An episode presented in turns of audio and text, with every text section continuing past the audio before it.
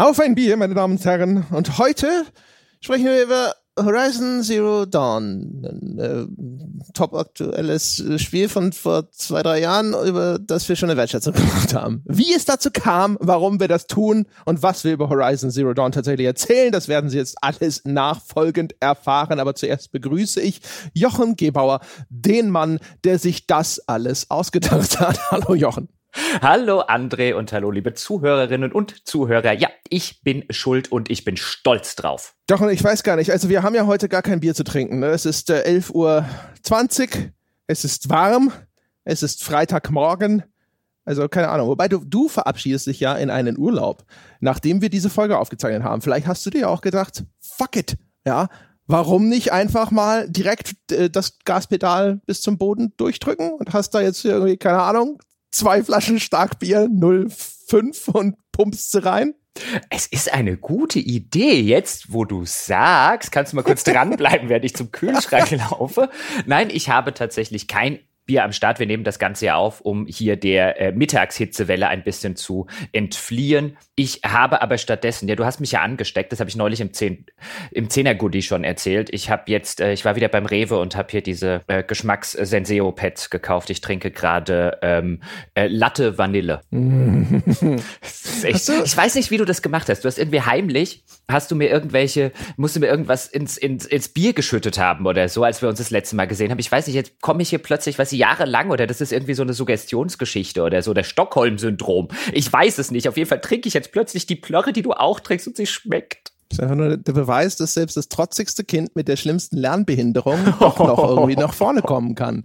Es ist, nee, nee, nee, nee, es muss ein Beweis für irgendwelche Alien-Invasionen sein. Irgendwas stimmt hier nicht. Ich werde es rausfinden.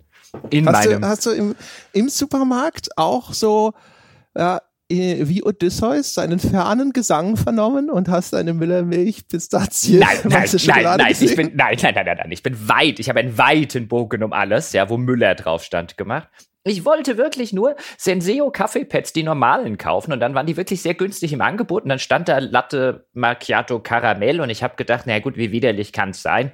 Für 1,50 Euro schmeißt du den Rest halt weg, wenn er wirklich nicht schmeckt. Und dann war das Zeug geil und dann bin ich, bin ich zurückgefahren und habe alles gekauft, was sie hatten. Aber bergeweise Senseo Kaffeepads hier jetzt liegen. Werde ich nur weiter. Die, die Müllermilch mag es so. das ist, nein, Sie will werde, keinen einfachen Sieg. Das ist, es, es, es ist schrecklich, aber dieses, dieses Vanillezeug schmeckt echt fast genauso gut wie das Karamellzeug. Das ist widerlich. habe ein echt schlechtes Gewissen. Weißt was ist los mit mir? What is wrong with me? Ich brauche Urlaub. Ich wollte gerade sagen, vielleicht ist es auch einfach das. Ja. Nach dem Urlaub kommst du wieder und schmeißt das Zeug alles so direkt in den Eimer. So, was habe ich mir dabei getan? Peschke, du Arsch! Ach, ja. Ist einfach, ja. Das ist wie, ähm, gibt ja diesen geilen Clip aus äh, Kill Royale, die, eine Serie, die ich selber nie gesehen habe, mit äh, diesem Bonzen, der dann also so von Mario Adolf gespielt und der dann halt so da sagt, also, weißt du, kannst doch gar nichts machen gegen mein Geld. Ich, ich weißt du, ich, ich schick dir einen, einen Koffer voller Kohle und beim ersten Mal, ne, da schickst du den noch vielleicht zurück, vielleicht auch ein zweites Mal. Aber irgendwann, da bist du so mürbe und die Versuchung ist so groß, ja, dann nimmst es und dann gehörst du mir. Dann bist du mein Knecht. Das ist wundervoll. Ja, muss man sich anschauen, wenn man es noch nicht gesehen hat. Und so ist es auf jeden Fall auch mit Müllermilch. Nein, es ist überhaupt nicht so mit Müllermilch. Es könnte nicht weiter von Müllermilch entfernt sein. Das ist ja noch, ja, aber ah. irgendwann ja, geht die Knechtschaft los. Das ist ja, ja so, and, and, and so it begins hier wenn ich mhm. hier vor meiner, mhm. vor meiner Tasse sitze. Aber ja, du hast es ja schon kurz erwähnt, deswegen nochmal sozusagen in aller Förmlichkeit. Ich verabschiede mich sozusagen mit dieser Aufnahme in einen etwa dreiwöchigen Urlaub. Das ist mein erster längerer Urlaub, seit wir hier dieses Projekt machen. Und ich werde und plane tatsächlich, ihn vollständig unabhängig von Internet und Co. zu verbringen. Das heißt, wenn ich nicht auf E-Mails antworte, wenn ich Ihnen im Forum nicht antworte, auf private Nachrichten und so weiter und so fort, es ist nicht böse gemeint, ich gucke da tatsächlich die nächsten drei Wochen nicht rein. Stellen Sie sich das vor, wie wenn so ein Celebrity in die, in die Reha eincheckt. du meinst der, ja, ne, ich bin, ich bin ja gespannt. Also ich habe, ich freue mich total drauf. Ich habe mir voll vorgenommen, ja, du liest keine beruflichen E-Mails, du deinstallierst auf deinem Handy Skype, ja, was wir immer zu beruflichen Kommunikation nutzen, damit du erst gar nicht in die Chats reinguckst. Du deinstallierst die Facebook-App und so weiter. Das werde ich alles im Nachgang machen. Meine Befürchtung ist so ab Dienstag, ja, ab Dienstag komme ich so auf die Idee, so könntest du also jetzt mal die App installieren. Das ist ja noch nicht so schlimm. ja. Mal, einmal kurz ins Forum gucken. Ja. Wird ja wohl erlaubt sein. Mein Gott, die E-Mails checken, weißt du, sonst hast du ja wieder tausende unbeantwortete E-Mails, wenn du wiederkommst. Also einmal reingucken, ja. Ich bin gespannt, wie lange ich es durchhalte, aber immerhin, ich bin ja, bin ja viel unterwegs ähm, und habe viele Dinge schon gebucht. Das heißt, ich kann zumindest nicht in die Falle tappen, in die ich schon mal getappt bin, dass ich quasi den halben Urlaub wieder am PC verbringe und irgendwelche Arbeitsdinge mache. Das kann nicht passieren. Ich könnte es am Laptop verbringen und Arbeitsdinge Wenn's, machen, aber egal. Den lässt du vielleicht auch besser einfach daheim. Und wenn das jetzt nicht klappt, dann schicken wir dich das nächste Mal tatsächlich einfach irgendwo hin, wo es gar kein Internet gibt. Ja? Dann geht's halt an den Nordpol. Ich wollte gerade sagen, also in Odenwald. ja, oder das. Ja. Entweder Nordpol oder den Odenwald. ah, gut. Aber reden wir über Horizon Zero Dawn genug des Vorgeplänkels. Ich erzähle vielleicht. Ja, ah, jetzt ah, hab ich gerade. Ah, okay. Jetzt habe ich Kaffee verschüttet. Um Gottes Willen. Yes. Erzähl was über Horizon Zero Dawn, während ich aufwische. Nee, erzähl uns doch einfach was von deinem Kaffeeunglück. Wie hat er denn jetzt was? wieder den Kaffee verschüttet? Das ist die Müllermilch, ja? Das ja, ich ist die schnell Strafe zur Seite gerückt und dann ist so was über den Rand geschwappt und jetzt auch noch auf mich drauf und es läuft seit ich am Tisch runter. Ja, das ist die Strafe für äh, die Müllermilch von vorhin. Das tut nämlich die Müllermilch mit einem. Das ist nämlich eine heimtückische Müller Müllermilch. Immer wenn man denkt, ja, oh, die schmeckt ja ganz gut hier im Glas und es gibt wieder Vanille, Vanille-Müllermilch, nachdem es eine Zeit keine Vanille-Müllermilch gab. Und dann springt sie raffiniert und heimtückisch aus der Tasche, äh, Tasse, nicht aus der Tasche, aus der Tasse auf den eigenen Schoß. So ist die nämlich drauf, die Müllermilch. Deswegen hier die guten Senseo-Pets, die machen sowas nicht. Ich erzähle jetzt aber mal ganz kurz, wie wir überhaupt zu dieser Folge gekommen sind, während André hier die Sauerei beseitigt. Denn ich bin ja, wie eingangs erwähnt, tatsächlich schuld an diesem ganzen Spaß. Ich habe nämlich mir eine neue Couch gekauft. Das war eh echt mal nötig, weil die alte ist mehr oder weniger auseinandergefallen. Und dann stand da eine schöne neue Couch rum vor einem Fernseher und vor einer Playstation und ich dachte, hm, jetzt hast du ja mal ein bisschen Lust und diese Couch sozusagen auch einzuweihen, ein bisschen drauf zu zocken, mal zu gucken, wie bequem sie ist. Und dann fiel mir aber nichts Neues ein, was ich hätte spielen können und was mich gerade so angehüpft hat. Und dann fiel mir allerdings die CD von Horizon Zero Dawn in die Hände. Das habe ich ja schon 2017, da ist es nämlich erschienen, im Februar 2017, um genau zu sein. Da habe ich das schon gewertschätzt damals. Es wird noch drüber zu reden sein, inwiefern ich mich damals vielleicht ein bisschen geirrt habe. Und das Spiel tatsächlich, ich meine, ich habe das sehr gelobt und unterm Strich auch eine Kaufempfehlung ausgesprochen. Aber es kam mir unter dem Strich jetzt doch ein bisschen zu schlecht weg bei mir. Muss ich jetzt mit dem Abstand von zwei Jahren sagen, darüber aber später mehr. Aber die fiel mir in die Hände und dann dachte ich, oh, die habe ich ja damals damals gespielt, das Ding, bevor ich meine PlayStation Pro hatte, bevor ich den 4K-Fernseher hatte. Ich habe von vielen gehört, Horizon Zero Dawn soll so fantastisch auf 4K und auf der PlayStation Pro aussehen. Legst du das Ding doch mal rein, installierst schnell, spielst ein bisschen. Tja, und ehe ich mich versehen hatte, habe ich es nochmal durchgespielt. Mhm. Jetzt wäre jetzt der Moment, an dem André aber warum sagen könnte, wenn André da wäre. Ich meine, wie, wie lange kann es dauern, Kaffee aufzuwischen? Peschke. Ist alles nicht so leicht. Alles nicht so leicht. ich habe ich hab nur, was ich daraus mitgenommen habe, ja, ist, dass hier äh, schon wieder keine Verantwortung übernommen wird. Ja, die Couch war schuld. Deswegen habe ich Horizon Zero Dawn nochmal gespielt. Ja, natürlich. Also, weißt du, ich kann, kann dir die Schuld einfach beim besten Willen, ja, und ich habe wirklich tagelang überlegt, wie ich sie dir in die Schu äh, Schuhe schieben kann, aber mir fiel kein guter Weg ein, also muss jetzt die Couch dran glauben, weil ich kann ja nicht schuld sein ja. eigentlich ist ja Stange schuld. Auch der noch. Mhm. Also ja, das, darauf konnten wir uns schon immer gut genau. einigen. Das ist ja eigentlich ein Konsens. Ja, und die Begründung kann ich ja nach dem Urlaub nachliefern. Ja, ja. also eigentlich nicht nur. Äh, für mich hast du damit schon überzeugt. Siehst du? Ja, äh, ist super, läuft. Ja, ja aber ich höre auch keine Widerworte von ihm, also was soll's. Genau. Und dann, aber ich stand dann halt wirklich da und das ist sozusagen die Genese dieser Folge und habe gesagt, boah, ich würde unheimlich gerne mit jemandem über Horizon Zero Dawn reden. Hat nicht vielleicht jemand Lust, 40 Stunden Horizon Zero Dawn zu spielen? Und dann hast aus irgendeinem mir bislang immer noch relativ unerfindlichen Grund du Ja gerufen. Und jetzt sind wir hier. Ja, weil du das Ding so angepriesen hast, ja. Da, da, da, da, da hier, ne, und toll und super und die Story und äh, hier und Bestes dieses und Bestes jenes. Und da habe ich halt gedacht, so, meine Güte, ja, stimmt. Also, das wolltest du eh irgendwann mal nachholen. Ich habe damals in der Wertschätzung auch schon erzählt, dass aus unerfindlichen Gründen Horizon Zero Dawn so ein Spiel ist, wo ich immer draufgeschaut habe und gedacht habe, so, Roboter, Dinosaurier, naja, weiß ja nicht. Und dann, weiß auch nicht, das ist, äh, es gibt so, so Titel, da weiß ich schon, das ist wahrscheinlich dann cool, wenn ich spiele, aber irgendwo ist dieser Zündfunke nicht stark genug. Ja? Oder er läuft irgendwie in der falschen Taktung, weißt du, wenn mein Kolben gerade unten ist. Vergessen Sie, dass ich das gesagt habe. Egal, in jedem Fall. Gott. in jedem Fall habe ich dann halt gedacht, so, naja, komm, gibst du dir mal einen Ruck, wenn der Jochen das Spiel so geil findet, ja, dann sollte man sich das ja mal anschauen. Ja, und ich finde es tatsächlich, ich meine, das ist jetzt meine, meine steile These, mit der ich hier in diese Folge reingehen werde, bevor André vielleicht gleich mal in, in seiner Moderatorenrolle als Erklärbär kurz ein bisschen was zu Horizon Zero Dawn erzählt. Aber ich werde mit der steilen These hereingehen, dass Horizon Zero Dawn das beste Open-World-Spiel ist. Mhm. Man kann vielleicht, ich werde nachher noch, vielleicht wird zu diskutieren sein, inwiefern Red Dead Redemption 2 man da nehmen kann, aber es ist definitiv mein Lieblings-Open-World-Spiel und meiner Ansicht nach das beste PS4-Spiel. Ich habe Bestes es damals. Ever, ever. Ja, ja Open-World-Spiel. Besser als Skyrim. Besser als Fallout New Vegas. Fallout New Vegas ist ja eher ein Rollenspiel. Das ist ja mehr zufällig Open-World-Spiel. Open ja, aber die Sorte Open-World. Dann machen wir, ah. weißt du, ja, also, weißt du, die Assassin's Creed und die Far Cry und so weiter. Weiß jetzt nicht, ja, man könnte man könnte Fallout New Vegas, aber es ist besser als Fallout New Vegas im Release. Also wenn wir, wenn wir ohne Add-ons und ohne Mods und so weiter, ja, dann ist es ein besseres Spiel. Unterm Strich. Ja, mit dieser steilen These gehe ich rein. Genau. Und ich habe es damals tatsächlich ein bisschen unterschätzt. Aber lieber unterschätzen als überschätzen. Ist überhaupt, du hast einen Fehler gemacht? Nee, so weit würde ich nicht gehen. Ja, ich war ja damals korrekt. Richtig. Äh, das wurde ja auch gepatcht ja. bestimmt seitdem. Wer ja. weiß, was das äh, Genau, also, äh, also wir werden nachher drüber reden, wenn wir dann ins Detail gehen, ähm, warum ich damals so geurteilt habe und warum ich das heute mit dem Abstand, weißt du, zweieinhalb Jahre klüger. Solltest, solltest du mal ein Format mit Christian Schmidt draus machen. ja.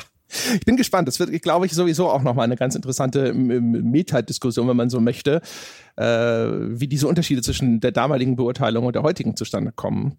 Und warum ich mich vielleicht in deiner damaligen Beurteilung ein bisschen mehr wiederfinde. Ähm, Horizon Zero Dawn, meine Damen und Herren, falls Sie es nicht wissen, es ist ein PS4-exklusives Spiel. Open-World-Spiel, wir haben es schon gesagt. Man spielt eine junge Frau namens Aloy also es schreibt sich genauso wie Alloy, aber es, die Spiele sprechen das im Spiel, diesen Namen, alle Aloy aus. Es schreibt sich mit einem also, L.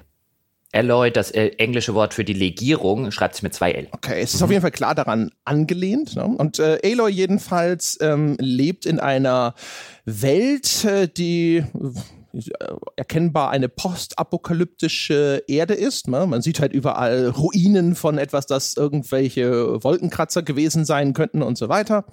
Und die ist aber bevölkert von lauter Robotertieren, teilweise so bisschen dinosaurierartig, aber größtenteils eher an aktueller Fauna orientiert. Also es gibt sowas wie Roboterpferde, es gibt sowas wie Robotergazellen, es gibt sowas wie Robotertiger und so weiter und so fort. Die sind alle ein bisschen gefährlich, mehr oder weniger. Und ähm, sie wird geboren in den Stamm der Nora. Allerdings ohne eine Mutter zu besitzen. Und die Nora sind ein Matriarchat, die Mütter spielen dort sowieso eine große Rolle. Und so ein mutterloses Kind mit einer etwas ominösen Herkunft, das hat dort keinen richtigen Platz. Und deswegen wird sie an einen Ziehvater namens Rost gegeben, der sowieso ausgestoßen ist aus diesem Stamm und dann halt damit betreut wird, diesen Säugling großzuziehen. Und so wächst Eloy dann auf und dann hat sie hinterher aber die Chance, in einem jährlichen, so, so, so einem äh, Initiationsritual des Stammes dann eben sich doch die Zugehörigkeit zu verdienen. Das macht sie dann auch. Und dann kommt natürlich irgendeine große, böse Bedrohung. Das äh, geschieht in Form eines eigenartigen Maschinenkultes, den Shadow Culture, die hier ihre, ihr Dorf angreifen. Also Spoiler zu dem Anfangsteil des Spiels, meine Damen und Herren, und äh, dabei ihren, äh, ihren Ziehvater umbringen. Und jetzt begeben wir uns mit Eloy also quasi in diese große Welt und spüren gleich mehreren Mysterien nach, nämlich erstens dem ihrer Herkunft, zweitens, was ist das für eine komische Fraktion, die offensichtlich auch mit Maschinen im Bunde steht, was wollen die eigentlich? Und drittens, was ist eigentlich passiert in dieser Welt? Warum ist diese vorhergehende Zivilisation untergegangen? Ja, ja, das als Prämisse, ja, ja. Doch. Es ja. gibt noch so vielleicht als kleinen Mysteriumsanteil auch noch diese Sache. Wir erfahren, dass diese Maschinenwesen offensichtlich bis vor ein paar Jahren alle relativ friedlich waren und dann passierte etwas. Ähm, ich habe es jetzt auf Englisch gespielt. Dort nennt man das, das, dort wird das das Derangement genannt. Also irgendetwas muss geschehen sein, was diese Maschinen aggressiv gemacht hat. Auch das ist so ein bisschen unterschwellig was, was man äh, äh eines der Mysterien, denen man hinterher äh, spürt und diese auch so ein bisschen erklären. Ist übrigens ganz clever gemacht, finde ich. Ähm, an vielen Stellen finde ich die Erzählung für ein Spiel, wir werden nachher drüber reden, ob wir wieder in so einer Wasserkopfkind-Diskussion sind, aber für ein Spiel erstaunlich clever, weil es gleichzeitig noch erklärt, wie überhaupt in einer Welt voller solcher aggressiver Riesenmaschinen ähm, sich eine Zivilisation oder mehrere dieser Stammeszivilisationen überhaupt entwickeln konnten. Ja, darüber wird zu sprechen sein. Ja, die Frage ist, wo, äh, wo, wo fangen wir jetzt an? Weil es ist ein weites Feld. Ne? Wir haben über das, äh, ich meine, also jetzt fange ich nicht auch noch an, direkt das Gameplay zu resümieren oder so. Keine Ahnung. Willst du vielleicht einfach mal anfangen und mal äh, erklären, warum du es im zweiten Durchgang jetzt auf einmal so geil fandest? Wir sollten wahrscheinlich kurz vorweg schicken, es wird am Ende einen großen, ausgedehnten Spoiler-Teil geben. Das heißt, wir werden hier nur, wie André es schon gemacht hat und wie es bei uns Usus ist, ähm, die, die anfängliche Prämisse ein bisschen erklären müssen, die, damit wir überhaupt über die Story reden können und das ganze Ende und die Twists und was hat es überhaupt mit diesem ominösen Zero Dawn, der schon im Titel ist, auf sich. Das hören Sie dann, wenn Sie wollen, im Spoiler-Teil und da gibt es auch einiges, finde ich, sehr Interessantes über die Geschichte zu erzählen. Aber bleiben wir bei der Geschichte, weil was, hier, was mir jetzt halt aufgefallen ist, als ich das wieder gespielt habe, waren zwei Dinge. Erstens, es sieht auf der PS4 Pro und auf 4K absolut fantastisch aus. Es kommt auch von der technischen Qualität, klar ist auch zweieinhalb Jahre oder zwei Jahre ähm, jüng, äh, äh, älter, nicht ganz an den Red Dead Redemption 2 ran, aber es ist mithin eins der schönsten PlayStation 4 Spiele, bislang immer noch, die man spielen kann. Ist auch ästhetisch wunderbar, die Weitsicht ist ein Traum. Das ganze Ding auf einem großen Fernseher in 4K. Gibt wenig Spiele, die ich bislang gespielt habe, die mir, die mir besser gefallen. Sowohl ästhetisch als auch technisch nach wie vor, obwohl zweieinhalb Jahre alt, absolut beeindruckend. Also das, ist das Erste, was mir aufgefallen ist, ist, wie wunder, wunderschön dieses Spiel ist. Das hat bestimmt dabei geholfen, es noch ein bisschen weiter zu spielen, weil ich gerade am Anfang, der sehr erzähllastig ist, den ich halt allerdings natürlich schon kannte, hab, war ich halt so ein, oh, jetzt lass mich mal endlich in die offene Welt. Ich will halt gucken, wie, wie, wie sieht das aus und wie sieht das da drüben aus. Es hat bestimmt geholfen, um mich ein bisschen durch den Einstieg zu bringen, gerade weil es ein relativ linearer und ich finde für ein Open-World-Spiel, modernes Open-World-Spiel, ungewöhnlich langer Einstieg ist, bis dich das Spiel tatsächlich in die offene Welt entlässt. Und bei diesem relativ langen Einstieg ist mir aufgefallen, wie gut erzählt ich dieses Spiel finde. Also wie nach wie vor ungewöhnlich gut erzählt dieses Spiel für ein äh, äh, Computer- und Videospiel ist und wie erheblich hemdsärmeliger andere Spiele eine, eine ähnliche Prämisse erzählen. Also wie kommt jetzt eben dieser junge Protagonist oder diese junge Protagonistin überhaupt dazu, in diese Welt hinauszuziehen und irgendwie irgendwas Böses zu bekämpfen. Und die Art und Weise und die Zeit, die sich auch Horizon Zero Dawn in diesem Einstieg nimmt und die Art und Weise und wir spielen auch eine junge Aloy als Kind, um diese Beziehung zu ihrem Ziehvater, zu Rost ein bisschen zu ähm, untermauern, damit eben am Ende auch so eine gewisse emotionale Wucht entsteht, wenn er dann in der Kulmination dieses Spieleinstiegs eben von den Bösen umgebracht wird, damit wir halt auch den Ärger, den Zorn, die Trauer von Aloy ein bisschen nachvollziehen können.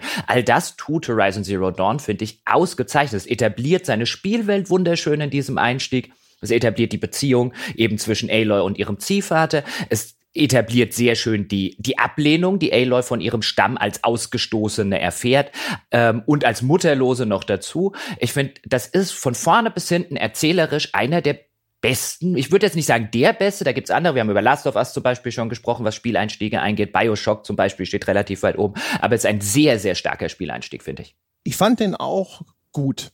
Und da kommt jetzt wahrscheinlich schon so das erste Ding äh, eines fortlaufenden Themas mit rein, nämlich es kommt ja immer auch ein bisschen darauf an, wann hat man ein Spiel gespielt. Und jetzt habe ich es zum Beispiel deutlich später gespielt und vor allem ich habe es gespielt, nachdem ich God of War gespielt habe. Das relativ ähnlich anfängt, nämlich ja auch mit der, einem Vater und einem Sohn ne, und die gemeinsam jagen gehen und solche Geschichten. Es ist jetzt, ne, die Parallelen sind relativ oberflächlich, aber ich musste sofort an äh, den Anfang von God of War und Kratos und seinen Sohn denken. Und das ist dann wahrscheinlich halt auch so ein Ding. Es war für mich natürlich im Erleben automatisch vielleicht weniger originell, als es noch gewesen wäre, wenn ich das so wie du damals auch zu Release gespielt hätte. Ich fand es aber auch echt ziemlich cool gemacht. Also erstmal überhaupt die Mühe, die man äh, aufgewandt hat, um zum Beispiel eben dich erstmal Aloy als Kind spielen zu lassen, damit du und wo du halt dann siehst, ne, so eine so ein sechsjähriges Kind, das nicht so richtig äh, versteht, warum andere Kinder von den Eltern angehalten werden, sich mit ihr nicht abzugeben und diese Frustration und die äh, Hänseleien, die dadurch entstehen und so weiter und so fort. Das fand ich cool. Ich fand auch cool, dass das Spiel da schon Themen etabliert.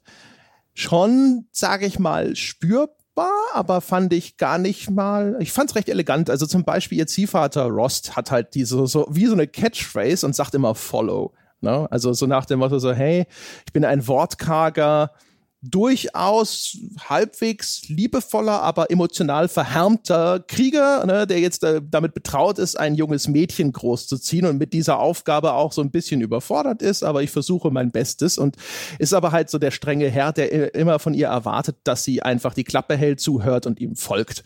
Und die, der Ausbruch aus diesem bin sozusagen in einer äh, Position, in der von mir verlangt wird, immer nur Klappe halten und folgen. Das ist sozusagen ja auch ein bisschen Teil der Geschichte von Aloy. Es ist aber auch übergeordnet gefühlt ein Thema, wo das Spiel ja versucht, so sag ich mal, äh, wie soll ich das formulieren, eine progressiv vielleicht feministische Perspektive einzunehmen. Ja, also ich finde, das zieht sich schon sehr unterschwellig. Also das Spiel haut einem, finde ich, nie sonderlich mit dem Holzhammer hin. Aber es ist mir jetzt beim zweiten Spielen auch wieder aufgefallen, dass es durchaus in mancherlei Hinsicht ein feministisches Spiel ist, ohne dass einem, wenn man jetzt zu den Menschen gehören würde, die jetzt sagen würden, boah, lasst mich mit eurer Politik in Spielen in Ruhe. Also natürlich steckt auch hier Politik drin. Ganz rausnehmen, haben wir schon häufig genug gesagt, kannst du sie sowieso nicht. Auch in Star Wars und Co. steckt ein Haufen Politik. Ähm, auch in den, in den Urdingern, wo immer gesagt wird, ja, damals noch diese tollen Filme, in der keine Politik drin war. Ja, nur weil man sie nicht gesehen hat, heißt nicht, dass sie nicht drin war. Aber das ist hier nicht Holzhammer und so weiter. Aber du hast sehr, sehr viele starke Frauenfiguren zum Beispiel in diesem Spiel. Ähm, taucht immer wieder auch, auch in den Vergangenheitssequenzen und so weiter. Also ist mir jetzt sehr stark aufgefallen, wie viele starke Frauenfiguren du hast und wie, wie organisch und wie überhaupt nicht holzhammerig das Spiel das rüberbringt. Ja, also ich finde, es hat eine sehr sehr äh, durchgehende, sagen wir mal, Geschlechtertrennung, insofern als dass, jetzt muss ich aufpassen, dass ich nicht spoilere, aber es gibt sehr häufig widerstreitende Kräfte, bei denen die weibliche Seite die empathische, die klügere und auch die in Anführungsstrichen eher die gute ist.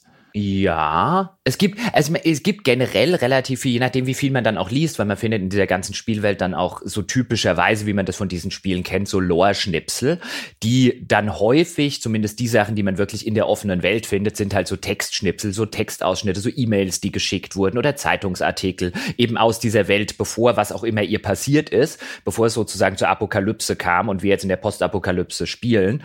Und auch da siehst du sehr, sehr viel, so zwischen den Zeilen ist relativ viel Feminismus Feminismus und auch relativ viel generell so eine, so eine, so eine progressive Gesellschaft, die dort gezeichnet wird. Also an irgendeinem Punkt ist mir aufgefallen, wie viele dieser Verfasser von irgendwelchen Dingen offensichtlich homosexuell sein müssen. Also habe ich nicht jetzt vermerkt als auffällig viele, aber auch das gibt es. Es gibt ja auch so eine ganz merkwürdig kurze Begegnung, wo Aloy von einer jungen Frau angeflirtet wird. An, ehrlich gesagt zu einem der unmöglichsten Zeitpunkte, wo das passieren konnte.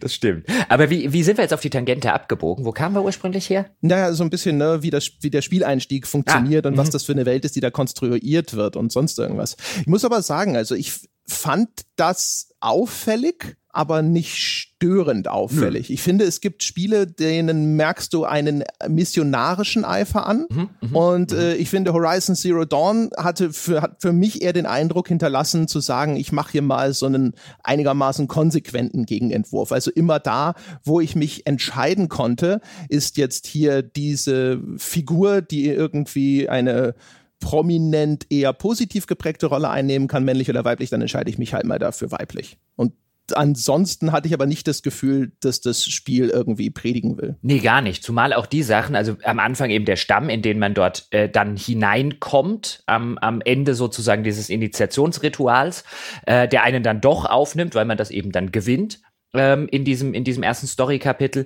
dass ähm, dieser dieser Stamm, den du hast schon gesagt, der matriarchalisch geführt wird, also in dem die Frauen die Herrschaftspositionen einnehmen. Das wird aber nicht. Also wir werden danach noch eine ähm, sozusagen der zweite große äh, Volksstamm, dem man dann begegnet, der zweite große Gruppierung, die Karja, die haben einen Sonnenkönig, die sind sehr männlich geprägt, können auch überhaupt nicht verstehen, was bei diesem barbarischen Noras da, dass Frauen das Sagen haben. Wo sind wir denn hier? Ja, Sodom und Gomorra. Aber der hatte aber auch eine, eine Frau, die sozusagen das Rückgrat dieses Stammes darstellte.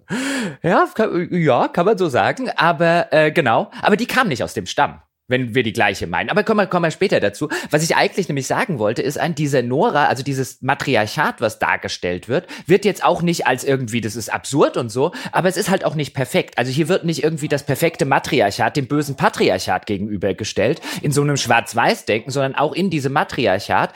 Die Anführerinnen sind dann so drei hohe Matriarchinnen und zumindest zwei davon stehen Aloy sehr ablehnend gegenüber und eine davon bis fast kurz vor Schluss hält sie irgendwie für eine böse äh, äh, Ausgeburt der Hölle und so weiter. Und, und sie muss sich dann richtig durchsetzen und auch bis zum Schluss äh, greift so dieses Thema, haben die Aloy einfach so schlecht behandelt, dass die es gar nicht verdient haben, sozusagen, dass die sich am Ende wirklich diesem Stamm zugehörig fühlt. Also hier arbeitet das Spiel halt und die, die Geschichte, und das ist einer der Gründe, warum ich das Spiel so gerne mag, jetzt insbesondere beim zweiten nochmal reflektiert, das ganze Spielen einige Dinge sind schon bekannt, sozusagen nicht mehr das naive Spielen, sondern schon das, das eher analytischere Spielen, wo mir halt wirklich aufgefallen ist, wie, wie clever, wie geschickt und wie subtil das Spiel teilweise arbeitet, insbesondere für ein Spiel. Ja, genau.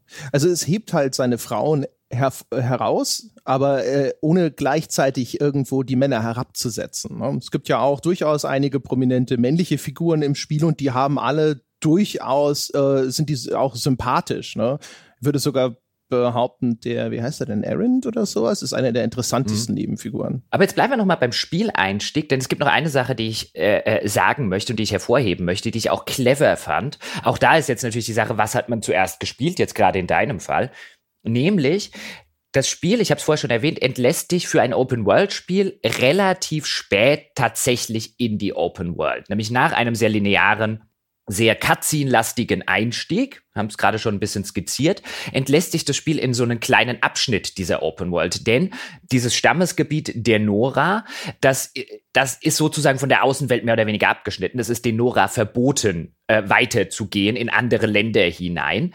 Ähm, da gibt es solche Tabus und wer die bricht, der wird dann zu einem Ausgestoßenen wie unser Ziehvater. Das heißt, das nutzt das Spiel ganz clever, um zu erklären, warum du da am Anfang noch nicht raus darfst, aber das Spiel würde dich schon gerne ein bisschen spielen lassen. Deswegen entlässt es dich in diesen kleinen Open-World-Abschnitt, gibt dir auch schon ein paar Nebentätigkeiten, du kannst schon ein paar Sachen machen, ähm, du kannst schon ein paar von den, von den eben Extra und von den Sammeltätigkeiten und so weiter, aber es lässt sich das alles in einem kleinen Abschnitt der Open-World machen, aus dem du auch am Anfang nicht rauskommst, bis du an den entsprechenden Teil der Hauptstory kommst. Und da hat es mich dann wieder erinnert an äh, Zelda Breath of the Wild zum Beispiel, macht das auch sehr, sehr clever. Genau, hatten wir, glaube ich, zuletzt auch bei Assassin's Creed Odyssey so eine Startinsel.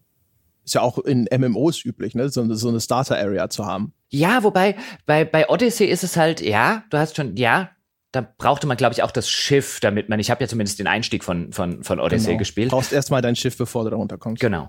Ähm, Richtig. Auch, äh, stimmt, das ist äh, jetzt, wo ich drüber nachdenke, auch relativ clever, weil du brauchst ja das Schiff und so weiter und so fort. Gut, da steht jetzt ein Schiff im Hafen. Man fragt sich, warum kannst du es nicht klauen? Egal. Ähm, aber ja, das ist, also finde ich, finde ich clever gelöst und insbesondere, weil ich, ich weiß noch, wir haben es damals in der Breath of the Wild Folge, haben wir relativ lange drüber geredet, wie clever wir diesen Schachzug finden. Und im Nachhinein denke ich mir, habe ich da, also wenn ich da Horizon Zero Dawn nicht angesprochen habe, hätte ich es ansprechen sollen. Also das hat es noch früher gemacht. Das, was Zelda noch einen Ticken cleverer gemacht hat, war ja, dass das auch noch auf so einer Anhöhe stattgefunden hat. Das heißt, du hast in diesem Starterbereich dann die ganze Zeit schon immer auf diese größere Welt schauen können. So, das ist das, was noch kommt das war halt sehr schön. Ja, und dann, dann lässt es sich natürlich auch relativ am Anfang schon erstmal das ganze Gameplay ein bisschen ausprobieren. Vielleicht sollten wir mal nach dieser Prämisse ein bisschen ins Gameplay einsteigen. Wie spielt sich das Ganze? Beziehungsweise wir könnten eigentlich so mit der, mit der Grundthese einsteigen, die sich auch ein bisschen durch meine damalige Wertschätzung gezogen hat, nämlich, dass Horizon Zero Dawn nicht viele Dinge wirklich originell neu und anders macht, aber echt verdammt gut im Kopieren ist. Ja, das ist das perfekte Mixtape. das Spiel. Ist halt echt so, äh, äh, insofern echt ein schönes Beispiel dafür, dass man vielleicht äh, äh, vorsichtig sein muss, immer zu sagen so, ja, aber das ist geklaut, das ist geklaut, das ist geklaut, das ist geklaut und deswegen ist es sozusagen alles derivativ. Ich finde Horizon Zero Dawn zeigt, wenn du vielfältig genug klaust und gut genug, also auch zum Beispiel Dingen nochmal deinen eigenen Spin gibst, dann kann das Gesamtwerk trotzdem auf einmal einen ganz eigenen Charakter bekommen, der vielleicht sogar besser ist als äh, viele, wenn nicht alle der Werke, die darauf Einfluss genommen haben. Mhm. Mhm. Und vor allen Dingen, weil, weil, weil Horizon Zero Dawn, finde ich, die Sachen, die es sich relativ freizügig bedient. Also wir haben Anleihen von, von Tomb Raider, Schrägstrich Uncharted, Assassin's Creed ähm, und so weiter und so fort. Aber der, der Sachen, der es sich bedient, die finde ich, überstrapaziert es nie, sondern die, die, die, die Mischung funktioniert ausgezeichnet. Also so eine typische Mission zum Beispiel, ähm, in Horizon Zero Dawn läuft so ab, du gehst zu irgendeinem Punkt. Also das Missionsdesign, auch darüber wird noch zu reden sein. Auch das erfindet wirklich das Rad nicht neu. Und wenn es eine große Problematik in den ganzen Open World Spielen gibt, derzeit finde ich, dass das Missionsdesign einem halt nach dem zehnten oder zwölften wirklich zum Hals raushängt, weil immer wieder das Gleiche passiert. Aber auch hier haben wir eben so einen Fall gehst zu irgendeinem Punkt, dann aktivierst du deinen Fokus, also sozusagen den Sixth Sense, wenn man so will, den jedes Spiel, so die Detective Vision, den Hack, die Hexersinne, wie sie nicht alle heißen, dieses Feature, was sehr, sehr viele dieser Spiele haben. Das aktivierst du, dann untersuchst du irgendeinen Hinweis, dann folgst du vielleicht irgendeiner Spur, weil mit diesem Fokus, den Aloy besitzt, kann sie dann halt sozusagen, äh, werden dann die Spuren in der Spielwelt hervorgehoben. Man sieht so schemenhaft, wo der äh, Gesuchte langgelaufen ist. Und dann kommt man zu einem anderen Punkt, da kommen dann irgendwelche Maschinenwesen, die musst du platt machen, dann folgst du den Spuren ein bisschen weiter und dann kommt es zu einem Endkampf. So funktionieren relativ viele Missionen des Spiels. Jetzt um Gottes Willen nicht alle, es gibt auch Schleichpassagen und so weiter. Aber was Zwischendurch gibt's vielleicht so eine Kletterpassage, oh, hier hoch, hier hoch, hier hoch, da noch ein bisschen entlang hangeln, weiter den Spuren folgen. Aber was mir aufgefallen ist jetzt wieder, und wir hatten im Vorgespräch auch schon drüber geredet, ist ein, es gibt andere Spiele, da sitze ich irgendwann da und sage, boah, nicht noch eine Kletterpassage oder boah, nicht noch so eine Passage oder boah, nicht schon wieder eine Schleichpassage. Und das ging mir jetzt ganz, ganz selten so, ungewöhnlich selten so bei Horizon Zero Dawn. Das mixt die Sachen, die es sich überall anders zusammen bedient. Ähm, Mixtape ist ein schöner, ist ein schöner Ausdruck, den du gesagt hast. Es mixt die wirklich sehr, sehr gut. Ja, es ist halt, wenn du einfach sehr, sehr viele Einflüsse in dich aufsaugst, dann ist natürlich auch einfach die Bandbreite an Erfahrungen, die du anbieten kannst, so, so groß, dass die Portionierung äh, besser gelingen kann. Und auch, ich meine, der Spieler kann sie ja auch besser wählen. Das ist ja ein Open-World-Spiel. Du hast zu einem gewissen Grad ja auch immer eine Freiheit in dem, was du gerade machen willst. Es gibt Nebenmissionen, da weißt du, wenn du zum Beispiel diese komischen Banuk Collectibles einsammelst, da werde ich wahrscheinlich irgendwo hochklettern müssen. Oder es gibt so Vantage Points, so Aussichtspunkte an bestimmten Stellen. Und du weißt, okay, das ist, das ist so ein Ding, da gehe ich hin und da muss ich gucken, wie komme ich irgendwo hoch. Und dann kletter ich wahrscheinlich. Und dann gibt es andere, andere Missionen, da weißt du, okay, das bedeutet eher Kampf. Und dann gibt es die Story-Missionen und so weiter und so fort. Und die, die, das, was, was, das Resultat ist halt einfach eine größere Vielfalt.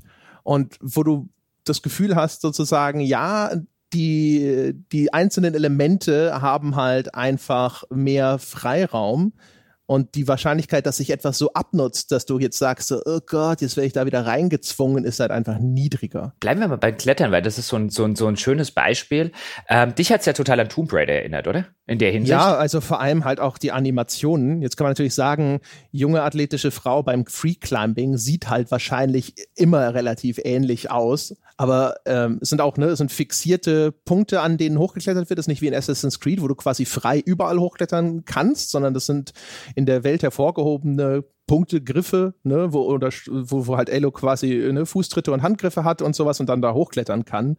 Und da habe ich halt die ganze Zeit Lara Croft gesehen. Ich finde es aber nett, wie sie es umgesetzt haben, denn ähm, und sogar auch noch relativ clever umgesetzt haben, denn in vielen Spielen, die solche Kletterpassagen haben, ich will jetzt gar keins hervorheben, insbesondere, weil da müsste ich noch mal reinspielen, ob es da jetzt auch so ist, ist es aber so, dass ich dann so überlege, kann ich da hoch, komme ich da drüben hin und mit welcher Tastenkombination muss ich das machen? Weil die Steuerung hier finde ich, finde ich clever gelöst und, und das visuelle Feedback, das dir das Spiel gibt, weil wenn du an so eine Stelle kommst, wo du eben sozusagen in die Vertikalität wechseln kannst, dann machst du das einfach, indem du den Analogstick, also als würdest du sozusagen auf die Wand zurennen und dann klettert Aloy nach oben, indem du den Stick nach oben machst und die Sprungtaste benötigst du nur dann, wenn Aloy die Hand hebt. Also so, das ist dein, dein visueller Clou dafür, dass es da oben, wo du nicht siehst, dass noch ein Griff ist, noch weitergeht und hebt Aloy die Hand und dann drückst du die Sprungtaste. Und das ist mir auch wieder aufgefallen, jetzt beim zweiten eher analytischen Spielen, wie gut und wie clever das umgesetzt ist. Sobald du das einmal verinnerlicht hast, laufen diese, ja, entwickeln diese, diese, diese Kletterpassagen einen wirklich schönen Flow und man ist selten an dem Punkt, wo man in vielen anderen Spielen ist, dass man sagt, ey, muss ich da jetzt hoch oder da links oder da rechts? Ja, ich glaube, Tomb Raider macht es identisch. Ich glaube, Uncharted auch. Das weiß, siehst du, deswegen, das, die, die müsste ich noch mal spielen. Aber zumindest ist es mir da nicht so stark aufgefallen, warum auch immer, aber dann, wie gesagt, müsste ich noch mal spielen. Es ist halt auch so ein Ding, ähm, äh, zum Beispiel diese, es gibt so Punkte, da kann Aloy sich abseilen. Das ist eigentlich meistens wird es eingesetzt von, damit du schnell wieder an den Ausgangspunkt irgendwo zurückkommst und nicht jetzt irgendwie durch ein Gewölbe backtracken musst, durch das du gerade irgendwie hochgelaufen bist. Und das ist halt auch so eine Mechanik wie dieser Leap of Faith aus Assassin's Creed, der sehr häufig auch ähnlich eingesetzt wird. So nach dem Motto, du willst jetzt von diesem Gebäude wieder runter und man will dir nicht zumuten, dass du jetzt halt hier quasi den Turm von Notre Dame wieder komplett runterklettern sollst, also kannst du dann in diesen Heuwagen springen. Und auf die Art und Weise bedient sich das, äh, das ganze Ding halt links und rechts, finde ich immer, an Elementen, die einem vertraut sind, die man schon woanders gesehen hat, wo man aber sehr dankbar ist, dass sie existieren. Ja, und die, die immer noch einen eigenen Spin kriegen. Ich finde dieses, ähm, sie, sie seilt sich dann ja mit so einem Greifhaken ab und ich finde, das ist nett und clever visuell umgesetzt, diese Situation. Denn im Gegensatz zu Assassin's Creed, das eigentlich nie die Perspektive wechselt, in der Hinsicht, du bleibst eigentlich in der Schulterperspektive und dann geht die Kamera vielleicht ein bisschen zurück, wenn er dann tatsächlich nach unten springt. Hier wechselt das Spiel ja komplett die Perspektive. Das heißt, während Aloy springt runter, dreht sich in der Luft und schmeißt dann oben ihren Greifhaken dran und in dieser Situation quasi dreht sich die Kamera und du guckst Aloy ins Gesicht. Und das ist so, so ein Perspektivbruch, den Spieler eigentlich sehr, sehr selten machen und der hier echt clever eingesetzt ist. Also für, ja. den, für, den, für den visuellen Effekt des Runterspringens einfach. Ja, genau. Das ist halt so eine, wie das so eine Cutscene dann, ne? Bei äh, Assassin's Creed folgt die Kamera ja dann eher äh, dir beim Runterspringen, damit du auch so ein richtiges Gefühl für diese Höhe bekommst. Und hier, weil sie sich dann auch noch in der Luft so umwendet, das wirkt dann irgendwie noch riskanter. Ne? Sie springt erstmal runter und wirft dann ihren Greifhaken. So, wenn das jetzt schief geht, bist du tot. ja, Aber genau. hey, Vertrauen in ja. die eigenen Fähigkeiten. Mhm. Ja, nicht, nicht so sonderlich drüber nachdenken. Aber gut, ist bei Assassin's Creed auch so. Du bist dir echt sicher, dass du aus der Höhe den Heuhaufen erwischst? Und ja, dir ist schon ein Heuhaufen. Ja, genau. Wirklich? Und dir ist schon klar, dass das ein Heuhaufen ist. Ja, warum nicht gleich so ein, so ein, so ein Schottglas, ja, oder so ein Blanschbeck? ja, genau. Ach, es, hat, es hat viele solche, solche, solche Kleinigkeiten, die ich echt clever finde. Ähm, zum Beispiel auch die Sache, wie das ganze Health Ressourcenmanagement funktioniert, also die, die Lebensenergie. Denn du hast keine automatische Regenerierung. Es gibt später, ich glaube, mit dem Add-on, ich habe auch noch das Add-on bei der Gelegenheit gleich mit durchgespielt, können wir nachher noch ein paar Takte zu sagen, wie es ist und ob es sich lohnt. Ähm, ich glaube, im Add-on gibt es dann tatsächlich Rüstungen, die dann einen, eine Lebensenergie-Regeneration mitbringen. Im normalen Spiel regenerierst du Lebensenergie nicht von selbst, aber das Spiel gibt dir etwas, was es so eine, so eine, so eine ja, so eine, wie würdest du jetzt Pouch übersetzen? Ich komme nicht aufs deutsche Wort. Beutel? Ja, genau, so ein Beutel mit Medizinkräutern. Und überall in dieser Spielwelt wachsen halt Heilpflanzen und die kannst du halt aufsammeln. Und dann hast du einen durchaus endlichen Beutel, ist sozusagen eine zweite Lebenspunktanzeige oben links, die ist so grün unter den roten, unter der roten Lebensenergie. Und die füllst du auf und im weiteren Spielverlauf über ein natürlich vorhandenes Fähigkeitssystem, wie das in vielen dieser Open-World-Spiele der Fall ist, kannst du das, kannst du diesen, diesen Beutel auch noch erweitern und dann sammelst du sozusagen Lebensenergie auf Pump in der Spielwelt ein. Und wenn du die brauchst, dann drückst du oben auf dem Steuerkreuz und dann benutzt Aloy die Lebensenergie, die sie in ihrem Beutel mit den Heilkräutern sozusagen ähm, ja, äh, gelagert hat ähm, und den kannst du dann wieder auffüllen. Also das ist gewissermaßen eine zweite Lebenspunktanzeige, die du aber äh, manuell aktivieren musst. Und auch da fiel mir wieder auf, cleveres System sollten mehr Spiele machen. Ist viel cooler als das ganze Heiltranksystem. Ja, das es zusätzlich ja auch noch hat. Ne? Also das füllt sich dann langsam auf. Ist ein ähnliches System. Es gibt ja in manchen Spielen diese Heiltränke, die regenerieren dann x Gesundheit über 40 Sekunden. Nur ist das halt viel intuitiver, greifbarer, cooler und auch meistens sch äh, schneller. Also die Rollenspiele sind das ja häufig, die dann sowas machen. Bei denen ist es dann dann wirklich so etwas, das sehr langsam abläuft, wo du das Gefühl hast, das kannst du wirklich eigentlich nur außerhalb des Kampfes einsetzen. Während das hier, das kann man auch während des Kampfes durchaus gut gebrauchen. Nur dann muss man halt ein bisschen mehr Sorge tragen, dass man jetzt vielleicht da erstmal in Deckung geht. Ja, und es, es sorgt halt, finde ich, wunderschön dafür, dass du, dass du dich sozusagen, äh, das ist so eine verzögerte Gratifizierung und wir wissen jetzt ja zum Beispiel von Lootboxen und Co., wie gut die funktionieren, weil es ist eigentlich ein sehr, sehr schönes Gefühl ein, du nimmst dir ein bisschen die Zeit, wenn du durch die offene Welt läufst und ah, da hinten ist noch ein Heilkraut und oh, da vorne ist noch ein Heilkraut und ich sammle die jetzt mal ein, man weiß ja nie, wann man die brauchen kann und dann schlitterst du relativ unvermutet in irgendeinen Kampf rein und du brauchst das jetzt ganz dringend und du weißt halt, okay, mein, mein, mein Heilkräuterbeutel ist voll, ich kann hier einiges machen und oh shit, hat der mir gerade auf die Fresse gehauen, drückst oben auf dem Steuerkreuz und du wirst dafür belohnt, dass du dir vorher die Zeit genommen hast, das zu machen. Das ist ein schönes, befriedigendes Heilsystem in einem Spiel was ich viel befriedigender finde als ein, oh ja, ich habe ja dann noch irgendwie den Heiltrank, von dem, äh, von dem ich jetzt 40 im Inventar habe oder sonst irgendetwas. Dadurch, dass sich das immer wieder leert und ich das immer wieder auffüllen muss, ich mich dann aber zufrieden fühle, wenn ich tatsächlich in einer Oh-Shit-Situation bin und mir denke, haha, aber ja, der Pfadfinder hat einen vollen Medizinbeutel. Ja, es passt halt auch sehr gut zu diesem Survival-Thema. Also Aloy ist ja inszeniert als Jägerin, ne, muss halt auch sozusagen hier diese, diese Naturkräuter benutzen. Ne? Also die kann auch andere Sachen sammeln, die sie dann halt benutzt, um irgendwelche Munitionsarten zu craften und so. Das passt alles sehr schön. Für mich hatte das teilweise allerdings auch einen negativen Effekt, weil ich dann halt zwanghaft diese Heilkräuter eingesammelt habe weil deine, die Anzahl an Heiltränken ist halt dann irgendwann begrenzt. Dann kannst du jetzt nicht noch mehr Heiltränke kaufen. Und dann sitze ich immer da natürlich und denke mir so, ja, aber um richtig gut vorbereitet zu sein, ne, guck mal, da ist noch so eine rote Blume, da ist noch so eine rote Blume, nimmst du die halt auch noch mit. Und selber schuld, aber es war halt trotzdem, es war so ein lästiges Ding, so, ich will jetzt nicht, ja, aber ich mach's besser nochmal. Ja, also ich war irgendwann an dem Punkt, wo ich wirklich die Heilkräuter echt gut visuell unterscheiden konnte äh, von allen anderen Kräutern, weil am Anfang ging es mir so ähnlich wie dir und ja komm, das nehmen wir mit und das nehmen wir mit und da vorne noch und es gibt einige Kräuter, die halt auch in der Spielwelt rumstehen und sehr, sehr häufig rumstehen, mit denen man so Resistenzentränke brauen kann, die ich im ganzen Spiel nie gebraucht habe. Ich habe es halt auch auf normal gespielt, wie halt, wie halt üblich. Habe ich nie nicht ein einziges Mal benutzt oder gebraucht. Und irgendwann stellt man halt fest, okay, ich brauche diese Pflanzen nicht. Die nehmen nur Platz im Inventar weg. Ich will eigentlich nur die Heilkräuter. Und dann war ich irgendwann an dem Punkt, wo ich die halt identifizieren konnte, weil am Anfang war es so, oh shit, schon wieder eine falsche Pflanze gepflückt. Und dann nervt es halt. Aber als ich an dem Punkt war, dass ich halt auch schon von weitem gesehen habe, das ist ein Heilkraut und das kannst du irgendwie links am Wegesrand wuchern lassen, dann hat es mir nicht mehr so viel ausgemacht. Aber das ist wahrscheinlich auch eine Frage, wie groß äh, ist der Fernseher beziehungsweise die Auflösung, um das zu erkennen. Ja, und äh, wie sind die eingestellt und so weiter. Ne? Also du hast ja einen OLED-Fernseher, das heißt bei dir poppen wahrscheinlich die Farben ein bisschen mehr, insbesondere PS4 Pro-Version, die dann wahrscheinlich sowas wie HDR auch noch benutzt. Mhm. Ähm, also bei mir war es so, ich konnte dann hinterher diese Pflanzen zwar auch erkennen, aber erstens, äh, ich musste, wenn sie weiter weg waren, musste ich ein bisschen hinlaufen und vor allem bei Regen, nein. Bei Nacht schwieriger. Äh, und dann gibt's ja hinterher auch noch so Schneeregionen, da sind dann diese Heilpflanzen auch mal ein bisschen überfrostet, was ja nett ist, aber das macht das Rot dann zumindest auch bei mir wieder so ein bisschen weniger deutlich.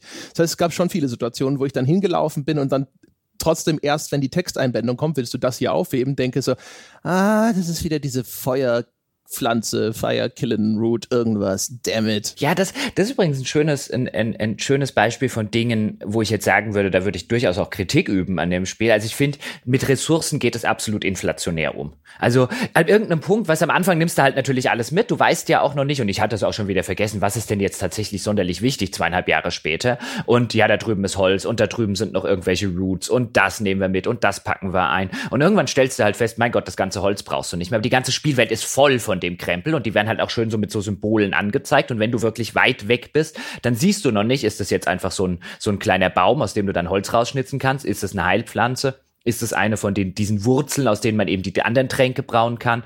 Und an irgendeinem Punkt äh, merkst du halt, wie inflationär voll diese Spielwelt gestellt ist, weil natürlich aus Sicht eines Game Designers, ich habe keine Ahnung, in welcher Mission Spieler XY an welcher Stelle hier und so weiter ist. Das heißt, ich muss ihm an jeder Stelle die Möglichkeit geben, irgendwo Heilpflanzen herzukriegen, irgendwo Holz herzukriegen, weil das brauchst du, um Pfeile zu craften, was relativ essentiell ist. Ich muss ihm also immer diese ganzen Möglichkeiten zur Hand geben. Und deswegen muss ich die Spielwelt geradezu inflationär vollklatschen mit diesen Sachen, was aber irgendwann dazu führt, dass du, dass du halt durch eine Spielwelt läufst, wo lauter Icons so hier, nimm mich mit sind und du denkst, nee, ich habe echt genug von dir. Ich hatte auch das Gefühl, äh, würde mich mal interessieren, ob das stimmt, äh, dass das äh, zu einem gewissen Grad benutzt wird als adaptiver Schwierigkeitsgrad. Also dass die Wahrscheinlichkeit, wie viele von diesen Heilpflanzen in deiner Umgebung spawnen, dass das hochgesetzt wird, wenn du ein paar Mal gestorben bist. Es gibt Passagen im Spiel auch, wo sie offensichtlich absichtlich platziert sind. Also kurz vor einem großen Bossfight Richtung Ende zum Beispiel steht auf einmal die ganze Bude voll mit roten Pflänzchen. Und du denkst so, hoppala, ja, äh, offensichtlich sind Leichen guter Dünger für dieses Sorte Ding, ja. Aber ich hatte so zwischendrin, so an den, äh, gibt nicht viele Stellen, das Spiel ist insgesamt zumindest auf normal jetzt nicht irrsinnig schwierig und so, aber es gab schon so ein, zwei Stellen, da bin ich häufiger mal gestorben und dachte so, ach guck mal, da habe ich ja auffällig viel Glück, dass da jetzt gerade so viele von diesen Pflanzen wachsen. Äh, weil du eben den Schwierigkeitsgrad ansprichst, ähm, ich glaube, das ist übrigens ein, ein, netter Faktor, den ich jetzt in meiner Beurteilung von der Jochen im Jahr zweiter, im Juni 2019 und der Jochen im März 2017. Was hat sich in diesen knapp zweieinhalb Jahren oder rund zweieinhalb Jahren, was hat sich da geändert? Ich bin definitiv besser geworden, Spiele auf dem Controller zu spielen. Ich habe es ja schon häufig erzählt, ich bin so ein PC-Kind, jetzt nicht Master Race und so weiter, sondern ich spiele einfach gerne mit Maus und Tastatur. Shooter und so weiter bin ich die größte Flasche auf diesem Planeten, was ähm, eine Controllersteuerung angeht. Und ich war ja auch immer bei PC-Magazinen, ja, GameStar, PC Games und so weiter.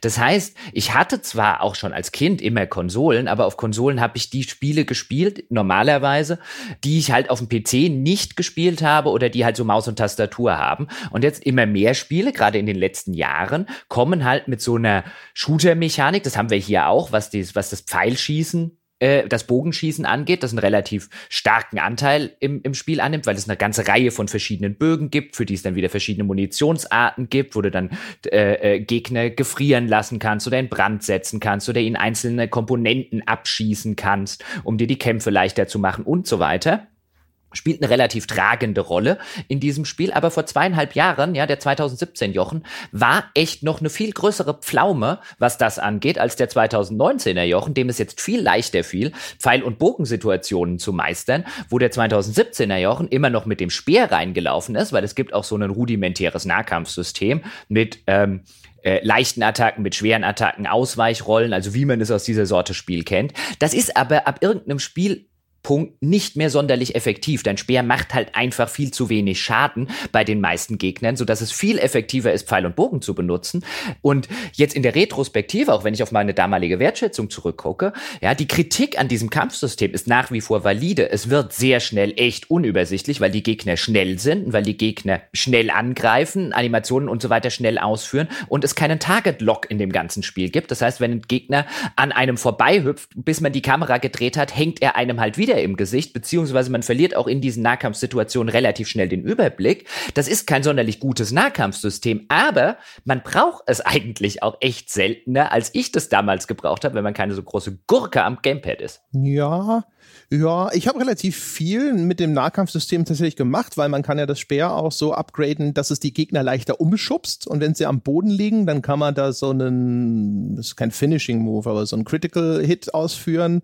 Das habe ich dann schon relativ häufig benutzt. Es benutzt ein ähnliches System ja auch wie Nier Automata. In diese Roboterviecher haben so leuchtende Augen und selbst wenn die nicht im Bild sind, leuchten diese roten Augen manchmal so ein bisschen, die strahlen da so ins Bild rein, damit du siehst, ah, auf der Seite, da kommt gerade was Böses angerannt wahrscheinlich. Und wenn sie ganz außer Sicht sind, dann benutzen sie Symbole. Ähm, das hat für mich eigentlich ganz gut funktioniert, insbesondere da du hast ja diese unfassbar mächtige Ausweichrolle. Ich weiß gar nicht, ob du da komplett unverwundbar bist, aber wenn, hat sie sehr viele von diesen sogenannten äh, Unverwundbarkeitsframes. Also während einem Teil der Ausführung, mindestens an einem großen Teil der Ausführung, bist du halt einfach unverwundbar. Und dadurch kannst du halt echt sehr wild umherrollen meistens und dann entgehst du dem Gröbsten. Ja, aber es bleibt, finde ich, unterm Strich, dieses ganze Nahkampfding bleibt mir zu chaotisch. Und auch zu unübersichtlich. Das ist dann so, wo ist der jetzt schon wieder? Weißt du, bist du die Kamera? Ich habe irgendwann äh, die, die Sensitivität des, des Gamepads auf maximal gedreht in den Optionen. Und selbst dann war es immer noch viel zu viel Kameragedrehe. Wo ist der Gegner jetzt hin? Wo steht jetzt der andere Gegner rum? Als dass mir dieses Nahkampfsystem sonderlich viel Spaß machen würde. Zumal ich hatte auch irgendwann diese ganzen Fähigkeiten freigeschaltet, die du jetzt äh, angesprochen hast. Und später hast du dann halt genug Gegner. Ja, dann schubst du die um, dann machst du einen Critical Hit und dann ist irgendwie ein Drittel seiner Lebensenergie weg. Wo du halt in der gleichen Zeit, wenn du halt halbwegs mit dem Bogen umgehen kannst, in der gleichen Zeit ist er halt hin mit dem Bogen wenn du ihn entsprechend, weißt, dann kommt halt noch das ganze Upgrade-System, also es gibt Modifikationen für die Fernwaffen, nicht allerdings für die Nahkampfwaffe, außer im Add-on. Das ist eine der Sachen, die das Frozen Wilds Add-on hinzufügt, dass du jetzt dann auch deinen Speer upgraden kannst. Ähm, also ich habe jetzt gemerkt, als, als jetzt, ich bin kompetenter an diesem Gamepad, als ich es vor zweieinhalb Jahren war. Und natürlich, ich habe vielleicht auch schon ein bisschen Erfahrung mit dem Spiel und äh, mir fiel das jetzt wesentlich leichter, weil ich habe halt wirklich ab dem Zeitpunkt, wo die Gegner halt mehr als eine dieser Critical Hits vertragen haben, habe ich sie halt einfach aus der Entfernung mit dem Scharfschützenbogen umgebracht. Oder ich habe sie angezündet. Mein Gott, hat das die, die ganze Postapokalypse hat gefackelt. Oh. Ich fand äh, die äh, überhaupt dieses ganze System mit den unterschiedlichen Schadenstypen in der Idee erstmal cool. Also zum Beispiel, du kannst diese Gegner alle scannen, dann haben die einzelne Komponenten, die einzelnen Komponenten haben unterschiedliche Schwächen und dann kannst du die anvisieren. Es gibt auch zum Beispiel eine Pfeilsorte, die macht so Zerreißschaden, Tearing Damage und ähm, dann kannst du einzelne Komponenten absprengen und dann merkst du, oh, die Waffe ist gut, äh, gucken, gucken wir mal, schießen da mal ein bisschen drauf, jawohl, die fällt runter. Manchmal kannst du sie danach sogar aufheben und gegen den Gegner verwenden. Das ist alles cool. Ich fand allerdings, das war bei mir zumindest spürbar beeinträchtigt dadurch, dass ich den Wechsel zwischen Waffentypen echt nervig fand, weil da musst du so ein Auswahlrad aufrufen und wenn du dann hinterher komplett ausgerüstet bist, dann ist das sehr filigran unterteilt. Du hast da vier unterschiedliche Waffen, teilweise mit drei unterschiedlichen Munitionstypen und dann äh, so ich glaube, es ist R, R1 oder R2 oder sowas oder L, L1 drücken und dann läuft es ein bisschen weiter. Es wird dann in so eine äh, Zeitlupe geschaltet, damit du ein bisschen äh, die Luft äh, hast, da was auszuwählen. Aber da so zwischendrin was auszuwählen und das wirklich schnell und zuverlässig anzuvisieren und so, das war frickelig und das hat für mich dieses System so nach dem Motto, hey, guck genau, wo sind die Schwachpunkte und jetzt such dir die richtige Sorte von Munition aus. Das hat das für mich unattraktiv gemacht. Ich habe dann irgendwie auch angefangen, eher zu sagen, ja, schießt halt drauf. Ah, siehst du, äh, das ist ein ausgezeichneter Punkt. Das Spiel hat tatsächlich in der Bedienung einige, einige Mängel. Also das ist einer davon. Ich habe den sozusagen, ich habe sozusagen mein Lifehack war, äh, dass ich mein Waffenrad entsprechend, ähm, du kannst ja aussuchen, auf welchem Slot, also links oben oben, unten rechts in diesem Auswahlmenü, welcher Bogen liegen soll. Und du kannst ja auch Slots freilassen musst dort ja nichts hinlegen. Und ich habe halt irgendwann äh, gemerkt, ich benutze diesen, diesen Jagdbogen und den Scharfschützenbogen. Das sind die beiden einzigen Bögen, die ich tatsächlich äh, jederzeit benutze. Und wenn ich ganz dringend mal in alle Jubeljahre mal was anderes brauche, kann ich ihn ja immer noch ausrüsten. Und die habe ich mir halt so gelegt, dass quasi auch noch die Pfeilsorten, die ich immer benutzt habe, immer nebeneinander lagen. Also du kannst dir die dann, das sozusagen die Lifehack-Variante ist, sich äh, sie clever sozusagen, clever in Anführungszeichen, ähm, in, in das Menü reinzulegen. Aber es ändert natürlich an der, an der grundlegenden Kritik nichts, dass es halt frickelig ist das auf Dauer ja, auszuwählen, ich, insbesondere wenn die Bögen an unterschiedlichen Enden dieses, dieses Rades liegen. Ja, und ich muss halt ja quasi freiwillig dann auch wieder meine Optionen beschneiden, weil ich habe zum Beispiel, es gibt auch äh, einen Waffentypus, da äh, machst du sozusagen so Stolpersprengfallen mit. Äh, die haben dann auch unterschiedliche Arten, ne? Elektroschocks, einfach nur Feuer oder Explosionen. Und da schießt du erst an einem Punkt auf den Boden und dann auf den anderen. Und zwischen diesen beiden Punkten am Boden, wenn sie nicht so weit auseinander sind, spannt sich dann so eine Stolperschnur, ne, wie bei so einer Claymore-Mine oder sonst irgendwas. Und wenn der Gegner da durchläuft, und sind, du hast ja viele Gegner, die so Tiere sind, die dann wild auf dich zurennen oder sowas, dann lösen die das aus. Das fand ich echt total befriedigend, also diese Fallen zu stellen. Insbesondere in den Situationen, wo ich mal äh, Zeit hatte, vorher, vor einer Konfrontation zu planen Hätte ich mir übrigens auch gewünscht, dass das Spiel darauf häufiger Rücksicht nimmt, dass es mir mehr Möglichkeiten gibt, vielleicht auch ein bisschen äh, so, dass es seine Vertikalität ein bisschen stärker nutzt, dass ich häufiger mal so einen Aussichtspunkt hätte, wo ich Dinge erstmal schön in Ruhe überschauen und dann ein bisschen planen kann. Und sowas müsste ich ja dann rausschmeißen. Das fände ich halt auch schade, weil ich zumindest hatte Spaß damit. Ja, das, also da, da finde ich, bleibt nach wie vor der Kritikpunkt valide, dass das eigentliche System, das ja so ein bisschen Monster Hunter Very Light ist, in der Hinsicht mit den einzelnen Komponenten und den einzelnen Schwächen und Dinge, die da abschießen und dann gegen verwenden kannst und so weiter und so fort, fort. Auch da sieht man so ein bisschen die ganzen verschiedenen Einflüsse des Spiels. An sich finde ich das System ja relativ cool. Also bei dem, bei dem einen Gegner eben so einen, so einen, so einen Freeze-Kanister dann oder so einen Feuerkanister einzufrieren und der explodiert dann, ähm, wenn du mit einem anderen Pfeil und so weiter drauf schießt, macht riesigen Flächenschaden. All sowas geht ja die ganzen Spezialwaffen, du hast es schon genannt, die es gibt. Dann gibt's ja auch den, ähm, im Englischen heißt der den Ropecaster, da schießt du halt einfach äh, Seile auf einen, insbesondere auf die großen Viecher, äh, lohnt sich das. Und wenn du drei oder vier Seile reingepumpt hast, dann ist das sozusagen eingewickelt und fällt um und dann kannst du, kannst du es eine ganze Weile aus dem Kampf nehmen, wenn du möchtest. Ähm, oder halt auch mal ganz schnell ganz viel Schaden bei dem Viech machen, wenn du danach irgendwie mit drei Pfeilen draufhaust. Also da gibt echt viele Möglichkeiten, die du machen kannst und viele taktische, aber auf dem normalen Schwierigkeitsgrad brauchst du sie de facto so gut wie nie. Und das ist nach wie vor ein, eine Sache, die ich ein bisschen seltsam finde. Also ich kann es mir nur so erklären, dass man ein eigentlich cooles System hatte und dann gesagt hat, für den Otto-Normalspieler ist das zu schwierig. Der Otto-Normalspieler will nicht die ganze Zeit überlegen, hm, wie besiege ich jetzt diesen Gegner? Oh, hier brauche ich Feuerpfeile, hier brauche ich Schockpfeile, hier brauche ich Frostpfeile. Oh, hier sollte ich vielleicht mal eine Falle stellen und so weiter und so fort, sodass sie den normalen Schwierigkeitsgrad ausbalanciert haben für den Spieler, der das einfach einfach nie benutzt. Was ein bisschen schade ist, weil du dieses echt komplexe, nette, cool umgesetzte System hast, wo wirklich die Gegner sind auch entsprechend designt und du brauchst das einfach nicht, wenn du das auf normal spielst, wo ich jetzt denken würde, wo die allermeisten Leute erstmal mit anfangen würden. Ähm, ich habe es tatsächlich mal umgeschaltet jetzt nochmal, um es zu testen und ja, es gibt zum Beispiel Thunderjaws heißen, die so riesige Dinosaurierhaft, so ein bisschen T-Rex-mäßige Viecher ähm, die rumlaufen und die schießen mit einem Raketenwerfer auf dich. Und auf dem normalen Schwierigkeitsgrad war es halt irgendwann so, ja, ich hatte entsprechend meinen, meinen Bogen mit den, mit den Feuerpfeilen auch mit zusätzlichem Feuerschaden geupgradet. Und als mir der erste über den Weg gelaufen ist, war es relativ einfach. Ich habe halt drei Feuerpfeile in ihn reingejagt, weil es gibt Spezialfähigkeiten, die dafür sorgen, dass du zwei und später dann drei Fähig äh, Pfeile auf einmal verschießen kannst. Dann hat das Ding gefackelt, hat dauerhaft Schaden über Zeit genommen und ich bin hinter irgendwelchen äh, Hindernissen hin und her gehechtet und hin und her gelaufen, so dass er halt immer versucht hat, links rumzukommen. Dann bin ich, bin, hab quasi, wir haben quasi Lauf Thunderjaw Lauf gespielt und dann habe ich wieder, wenn er aufgehört hat zu brennen, drei Pfeile reingeschossen und ich hatte nie ein Problem mit diesen Viechern und dann habe ich es auf zwei Schwierigkeitsgrade höher gestellt und mein Gott, habe ich Backenfutter bekommen und dann war es tatsächlich notwendig, dass ich mit eben diesen Zerreißpfeilen, du hast es schon erwähnt, den Raketenwerfer wegschieße und dann, haha, wenn ich aber seinen Raketenwerfer erstmal habe, dann gibt's Backenfutter. Und das ist halt was Befriedigendes, aber das hast du auf dem normalen Schwierigkeitsgrad einfach gar nicht. Also zumindest, äh, sag ich mal, die, die, die Notwendigkeit ist dann einfach nicht da. Also ich habe das gemacht und fand das auch deswegen cool. Es gibt ja auch eine Fähigkeit, mit der du dann diese Robotertiere umpolen kannst äh, und dann schleichst du dich also quasi auf äh, Berührungsnähe an die ran oder lockst sie zu dir und dann benutzt du das, diese Override-Fähigkeit und auf einmal spielen die in deinem Team und greifen die anderen Tiere an. Das habe ich eine Zeit lang total gerne gemacht. Das war halt cool, weil da hat sich dann auch gelohnt, sich wie so ein Jäger an die anzuschleichen und so. Und das war halt alles sehr, sehr, sehr nett. Ich glaube halt, dass bei diesen ganzen unterschiedlichen Munitionsarten und sowas, das ist halt äh, einfach, das überfordert Konsolenperipherie. Du hast halt auf diesem Controller einfach nicht genügend Knöpfe für sowas, um das halt bequem anzusteuern. Deswegen gibt's ja solche Auswahlräder.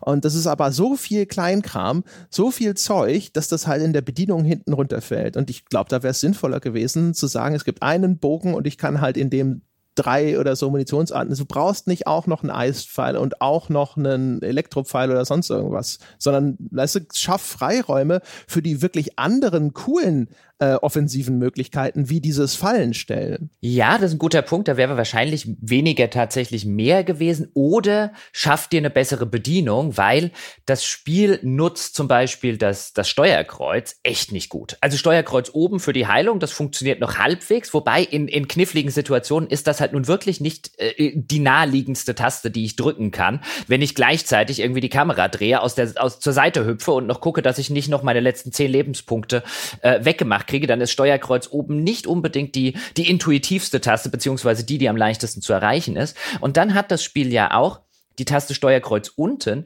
die belegt es mit so viel Zeug, dass ich irgendwann gedacht habe, wow, weil jeder Trank, den du einsammelst, es gibt unterschiedliche Resistenzentränke, es gibt unterschiedliche Heiltränke, ähm, Es gibt äh, noch einiges anderes Zeug, wie zum Beispiel dein Mount zu rufen. Also wenn du eins dieser Viecher, ähm, du hast von dieser Override-Fähigkeit gesprochen, man kann die dann auch zu, zu Reittieren machen, habe ich nie benutzt, aber die Fähigkeit liegt auch da. Und dann wechselst du sozusagen mit links und rechts auf dem Steuerkreuz, wechselst du auf die eine Fähigkeit beziehungsweise den einen Trank der halt dann bei Steuerkreuz unten liegt. Und es kann halt teilweise sein, so links, links, links, links, wann kommt ein Heiltrank? Links, links, links, links. Das ist halt ein entsetzliches System. Ja, das ist, also wenn du, wenn du vergessen hast, das vorher korrekt einzustellen, wenn ein äh, schwierigerer Kampf losgeht und du bist halt genau am anderen Ende, das ist extrem frustrierend, wo du denkst, Heiltrank, Heiltrank, Heiltrank, Energie, jetzt! Oh, scheiße. Ich, ich muss mir das immer irgendwie vorstellen, ja, wie so, wie so eine halbtote Aloy, ja, so äh, mehr oder weniger äh, äh, hängen, hängen schon beinahe die Gedärme raus, wie sie da panisch durch ihren Rucksack wühlt, wie in so einem Comic und weißt du, die ganzen anderen, äh, Frostresistenz brauche ich nicht, Steine brauche ich keine, ja, alles so hinter sich, ist der Heiltrank? Genau, hätte ich mir das doch nur vorher noch mal rausgesucht. Ja, das war also, es ist halt überladen ne, in einem Wort. Ja, und nicht clever genutzt. Also, was ich, ähm, ich, ich mag ja immer, wenn Spiele äh, äh, clever eben diese Möglichkeiten nutzen, die ihnen, die ihnen so das Steuerkreuz tatsächlich noch bietet. Und hier ist es halt quasi zwei Tasten für äh, fürs Durchscrollen verschwendet. Das hätte man besser. Weißt du, wenn du, wenn du jetzt einfach nur mal reingeschmissen, ähm, äh, als ganz grobe Idee, wenn du zum Beispiel die Sache mit den unterschiedlichen Munitionsarten über das Steuerkreuz hättest lösen können ähm, und den, den Heil oder die Heilfähigkeiten dann vielleicht auf irgendwelche anderen Tasten hättest auslagern können, ich dann hättest du ein, ein, ein fluffigeres Gameplay gehabt, wenn ich nicht jedes Mal hätte das Rad aufmachen müssen, dann muss ich das Steuerkreuz benutzen, um den Pfeil auszuwählen, sondern wenn ich, keine Ahnung, ich habe den Bogen ausgerüstet, links macht den Pfeil, unten macht den Pfeil, rechts macht den Pfeil. Das wäre zum Beispiel, glaube ich, ein fluffigeres System geworden, geworden so. Ja, ich glaube halt angesichts der Masse der Features und dass halt das Ganze mit dem Controller gesteuert wird, war es in jedem Falle zu viel. Wahrscheinlich gab es da auch noch Möglichkeiten, das trotzdem zu optimieren. Aber ich glaube, es ist halt einfach eine, eine solche Fülle ist da halt einfach nicht vernünftig abbildbar. Apropos Fülle übrigens, es gibt ja an an einer anderen Stelle zumindest noch, nämlich, dass dir deine, ähm, deine World Map zugeschissen wird mit Symbolen, wie ich es wirklich schon lange nicht mehr gesehen habe. Wenn du das Ding aufgedeckt hast und da drauf schaust, ist es erschlagend, was da an Icons auf dich eingedroschen wird. Es kommt drauf an, ob man die entsprechenden Karten kauft. Also. Ja, aber warum soll ich diese Karten nicht kaufen? Ich will das ja haben. Ja, ja, aber ich, aber ich, äh, ich, ich, ich sehe deinen Punkt, aber ich finde es tatsächlich noch besser gelöst als in sehr vielen anderen Open-World-Spielen, weil ja, also normalerweise, was dir auf der Karte markiert wird, sind ähm, alle Lagerfeuer, die dienen als Schnellreise und als, als Speicheroption. Ähm, dann alle, alle sozusagen Herden von unterschiedlichen Robotertieren und die, die Städte. Viel mehr wird da gar nicht eigentlich markiert. Es gibt halt einfach nur relativ viel davon und so die, die, genau, die Settlements oder Banditenlager oder halt alles, was du halt noch so ein bisschen machen kannst. Und dann hast du ja die Option bei Händlern im Spiel, dir Karten zu kaufen, damit es dir die groben ähm, Orte der sammelbaren Gegenstände ja, natürlich, wie jedes Open-World-Spiel gibt's hier auch haufenweise Collectible-Krempel, den du dann gegen Belohnungen eintauschen kannst, wenn du ganze Sets zusammen hast. Im Gegensatz zu vielen anderen Spielen, ich meine, man denke zum Beispiel an die Federn von Assassin's Creed 2, die sind relativ berühmt berüchtigt. Mein Gott, ich hätte mir gewünscht, dass mir Assassin's Creed 2 die Möglichkeit gibt, eine Karte zu kaufen, auf der die Federn markiert sind. Also einerseits ist das eigentlich ein ganz nettes Convenience-Feature, andererseits sorgt es natürlich genau dafür, was du gerade gesagt hast. Du kaufst am Anfang im Spiel, denkst, oh, da sind so diese Karten die, die zeigen offensichtlich irgendwelche sammelbaren Gegenstände, kosten nicht viel, kaufe ich mal, guckst das nächste Mal auf deine Map und sagst, oh mein Gott. Ja, und vor allem, da fehlt dann halt einfach eine Filterfunktion. Also wenn ich hinterher zum Beispiel diese Vantage Points, die ich schon erwähnt habe, das sind Punkte in der Welt, ähm, da findest du Aufzeichnungen aus der vergangenen Welt und dann gibt es da immer die Möglichkeit, so eine Art Blick in die Vergangenheit zu machen. Ne? Du siehst vor dir eine Ruine und dann wird da wie so eine, wie so ein Hologramm oder sowas eingeblendet, wie sah dieses Gebäude denn vor der Katastrophe aus. Und das war eigentlich sehr cool. Und du hattest mir auch erzäh erzählt, dass da so Textdokumente dazugehören, die schön zu lesen sind, also wollte ich alle so diese Vantage Points abklappern. Und wenn du dann aber nicht mehr so viele übrig hast und auf dieser überladenen Karte guckst, wo ist denn noch so einer, ist halt so ein unnötig blöder Moment, wo du denkst, oh, what the fuck, wo ist das Augensymbol, das diese Vantage Points markiert? Und wo man sich denkt, so gib mir doch eine Funktion, wo ich das wegfiltern kann und sage, ich möchte jetzt mal nur die Vantage Points Icons. Übrigens, wirklich eine schöne Geschichte. Das ist, ist einer dieser Fälle. Ähm, normalerweise ist es auch so eine interessante Designentscheidung. Du hast, wenn du an einen dieser Vantage Points eben aktivierst, wie du schon gesagt hast, ist dieses Hologramm und du hast so eine, so eine kurze Audionachricht, wo ein dir unbekannter Erzähler der damaligen Zeit offenbar auf so eine Shit-Tour, wie, wie nennt das doch gleich? Was ist noch auswendig? Apoca Shitstorm. Ja, genau, Tour. Apoca Shitstorm Tour geht und anscheinend noch an irgendwelchen Orten, ähm, die in seinem, in seinem Leben eine Rolle gespielt haben, noch einmal kurz irgendwie vorbeikommen möchte. Aber das ergibt aus diesen Audionachrichten alles keinen großen Sinn. Was dir das Spiel relativ verschweigt, ist, dass du danach in deinem Codex den es gibt, nochmal nachgucken kannst. Und dort wird zu jedem dieser Punkte, die du freigeschaltet hast, nachdem du sie freigeschaltet hast, auch noch der Teil eines Briefes, den er an seine Mutter schreibt oder eine Reihe von Briefen äh, freigeschaltet, die man lesen kann. Und die sind auch da wieder für ein Spiel natürlich, aber das ist eine ungewöhnlich schön geschriebene Geschichte. Ja, also ich fand die auch gut. Es ist ganz witzig, dass, äh, weil du mir das gesagt hattest und so. Also erstens ja, ich finde äh, es ist ein Skandal, dass das Spiel einem nicht darauf hinweist, dass es das gibt weil das ist wirklich was, das kann man komplett übersehen. Und ich hatte da zu dem Zeitpunkt, als du es mir erzählt hast, hatte ich genau eines von diesen Dokumenten gelesen. Und da habe ich noch gedacht, so, ich weiß gar nicht, warum er das so gut geschrieben fand. Ich fand, das war sehr holzhammermäßige äh, Methode, weil der schreibt äh, Briefe quasi an seine verstorbene Mutter. Und dann in dem einen Ding, das ich zu dem Zeitpunkt gelesen hatte, da rekapituliert er so Dinge so und wo so, so nach dem Motto so, ja, äh, ich verstehe jetzt, weil das und das und das und das ist ja passiert, wo ich so dachte so, Deine Mutter weiß das. Du schreibst das jetzt nur für den Leser und nicht für die Mutter. Und das ergibt aber hinterher alles dann viel mehr Sinn. Und dann dachte ich auch so, ja, okay, das war schon ganz cool. Ja, das ist übrigens die zweite von den Sachen. Ich habe dann mir gedacht, weil mir ging's so ähnlich wie dir, so ein, ich habe dann so ein mittendrin-Ding gelesen und dann habe ich gedacht, okay, bevor du jetzt weiterliest, du wartest, bis sie fertig sind und dann liest du sie in chronologischer Ord äh, Ordnung nochmal, ja, damit du eben nicht irgendwie den dritten vor dem ersten und so weiter liest und hab fleißig diese, diese Collectible Vantage Points halt sozusagen eingesammelt und und dann am Ende da gesessen und gedacht, jetzt liest du die Geschichte nochmal, die hast du ja eh ganz nett in Erinnerung, aber ich wusste überhaupt nicht mehr konkret, worum es geht. Und dann habe ich wieder festgestellt, ach so, die chronologische Ordnung, so wie sie bei dir in diesem Kodex angezeigt sind, ist gar nicht die richtige. Wer macht sowas? Warum?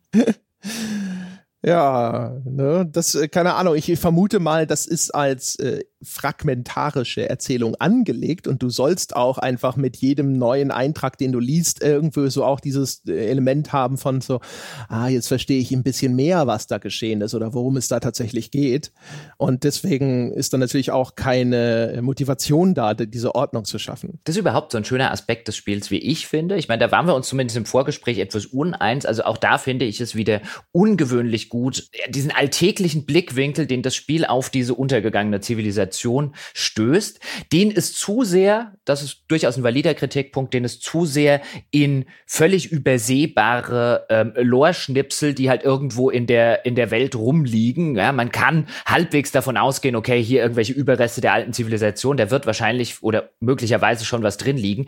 Aber man kann echt viel Lore und interessantes Lore übersehen, wenn man nicht, was ich ab irgendeinem Zeitpunkt gemacht habe, ich habe das mit einer Karte gespielt, auf denen die Lore-Gegenstände markiert waren, weil ich wollte die alle lesen, ich wollte die nicht übersehen, weil auch die sind teilweise für solche Lore-Gegenstände echt nett geschrieben, also auf echt einem ordentlichen, hohen schreiberischen, handwerklichen Niveau. Und teilweise, und ich finde wirklich diese Welt, die sie skizzieren, bevor was auch immer dieser Welt passiert ist, das ist eine interessante Welt. Also die erschaffen, wir hatten, wir hatten ein kurzes Vorgespräch äh, mal zu der, zu der Folge, wo du gesagt hast, ja, es ist halt so Fallout. Und ich finde halt, das ist nicht ganz, also es ist besser als Fallout, zumindest besser als die modernen Fallouts, die halt häufig immer nur so eine, so eine sarkastisch, äh, zynische Perspektive so auf Corporate America liefern. Und hier wird tatsächlich allerdings leider Gottes leicht zu übersehen, echt eine sehr, sehr interessante äh, Zukunftsvision Schrägstrich Dystopie gezeichnet, die halt vielfach echt auch so nette kleine interessante, also du hast so humorige äh, äh, äh, Texte, irgendwie Chatpassagen oder so, wo sich dann versucht irgendwie ein Sexbot als als Mensch auszugeben.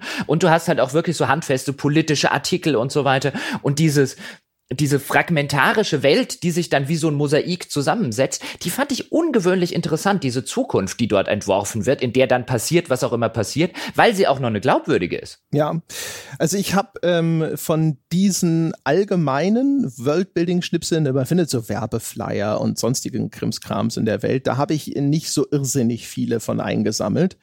Ähm, von diesen, was ich habe, sind halt, ne, es gibt so äh, hinterlassene Hologramme, die habe ich alle, und es gibt auch, äh, sag ich mal, Sachen, die eher zu diesem Kernmysterium, was ist denn das für eine Katastrophe gewesen und so äh, gehören, die habe ich dann, da habe ich mich drauf konzentriert, ähm, weil ich halt auch nicht endlos Zeit hatte, weil wir das ja vor deinem Urlaub noch aufnehmen wollten.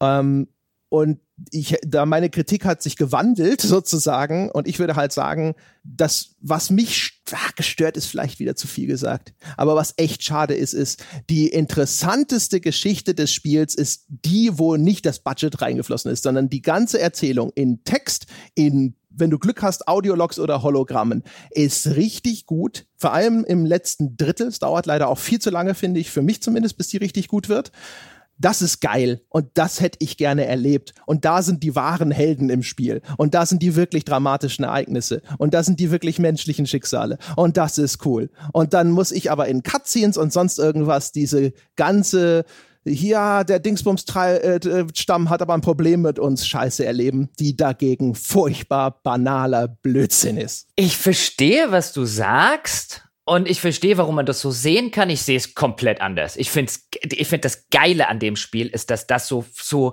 dass das nicht dargestellt wird. Also das Geile ist, dass ich das wirklich im, mit Aloy und tatsächlich Aloy, die, die hier natürlich für mich als verlängerte Hand und als Beobachterin dient, aber auch als Beobachterin, die weniger weiß als ich.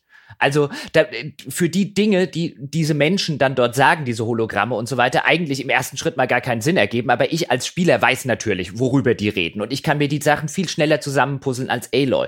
Und dieser Wissensvorsprung, den ich besitze, den setzt das Spiel, finde ich, sehr, sehr clever ein. Und überhaupt, ich mag dieses archäologische Erzählen bei dieser Sorte Erzählung. Ich finde gerade, dass es da mit so minimalistischen Methoden arbeitet. Und normalerweise bin ich ja jemand, der sagt, boah, mir gehen jetzt so langsam also sicher die Audiologs und so weiter auf den Keks.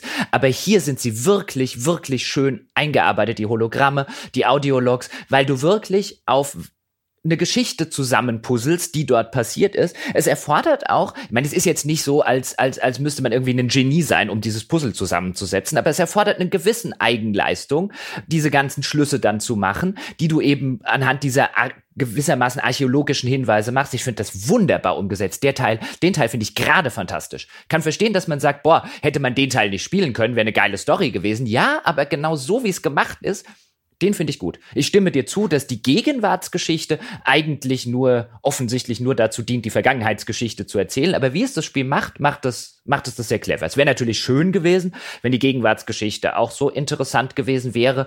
Wobei da könnte ich mir sogar vorstellen, dass man sagt, nee, nee, wir brauchen eine halbwegs langweilige Gegenwartsgeschichte, weil sonst kollidieren, also weißt du, zwei gute Geschichten können wir nicht. Das wäre doof. so, wenn Sie das gedacht haben, bitte denken Sie neu darüber nach. Zwei interessante Geschichten sind besser als eine langweilige und eine gute. Also, das kann, weißt du, was sein kann? Also zwei Sachen. Es kann erstens sein, dass das so eine Geschichte ist wie Scrat aus Ice Age. Ne? Da gab es ja immer dieses prähistorische Eichhörnchen mit seiner Eichel. Und alle haben gedacht, oh, die Szenen mit dem prähistorischen Eichhörnchen waren das Beste, das braucht einen eigenen Film. Und dann kriegt's einen eigenen Film und dann denkst du so, ja, in der Menge ist es dann leider doch irgendwie. Das war wohl vielleicht doch so ein Fall von, dass die Dosis äh, genau richtig gewesen ist. Und ähm, es kann natürlich sein, dass wenn ich, wenn die, dass gerade diese Geschichte für mich so faszinierend ist, ne, weil äh, die Dosis stimmt zum Zweiten ist es aber halt auch, finde ich, halt wieder so ein Ding, wo man halt merkt, dass das Medium Computerspiel ein bisschen verkrüppelt ist, weil der Kampf muss ja irgendwo sein. Und diese andere Geschichte, da ist die Frage, wo ist dann der Kampf? Wo, wo, wo kommen die ganzen, ne, wo werden dann, wo werden die Roboterviecher übernommen und sonst irgendwas? Das ganze Konzept und so. Wie passt das da rein? Wie können wir das machen? Wo ist der Actionanteil? Das ist dort wahrscheinlich zumindest sehr, sehr schwierig.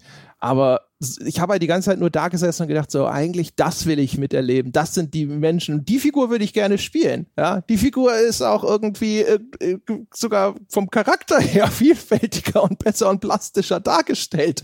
Also wieso ist das alles hier nur in die, in den billigen Erzählformen sozusagen. Könnte man nicht quasi Rückblenden machen können, wo ich das spielen darf? Wäre das nicht auch bessere Verwendung des Budgets gewesen? Also ich, ich würde sagen, nee, das, also gerade Rückblenden und sowas, so hätte ich, das, ich, ich finde es gerade geil, wie es gemacht ist. Also das, der Teil ist für mich gerade, gerade beinahe perfekt. Also genau diese Erzählung, ich finde, die passt wunderschön zu diesem ganzen, eben dieser ganze archäologische Ansatz und ich kriege das immer nur fragmentarisch, bitte keine Rückblenden oder so. Nee, ich finde ich finde das gerade geil. Das, das war der Teil des Spiels, den ich am besten finde. Ich finde, das ist so ulkig, ne? Ich habe auch so überlegt, ist, ist Postapokalypse nicht sowieso immer so ein Ding? Und wir hatten ja, oder du hattest mal irgendwann sogar diese, die, die These, dass das ja so eines der beherrschenden Genres ist aktuell, ne? Je nachdem, wie weit man den Postapokalypse-Bogen spannt, stimmt's auch. Und ähm, wo ich immer gedacht habe, so, ja, weil eigentlich ist das, ist das nicht eigentlich auch so ein Bullshit, weil du spielst ja eigentlich immer, nachdem das dramatischst mögliche Ereignis schon vorbei ist, nämlich die Auslöschung der gesamten Welt oder zumindest großer Teile davon. Und wo,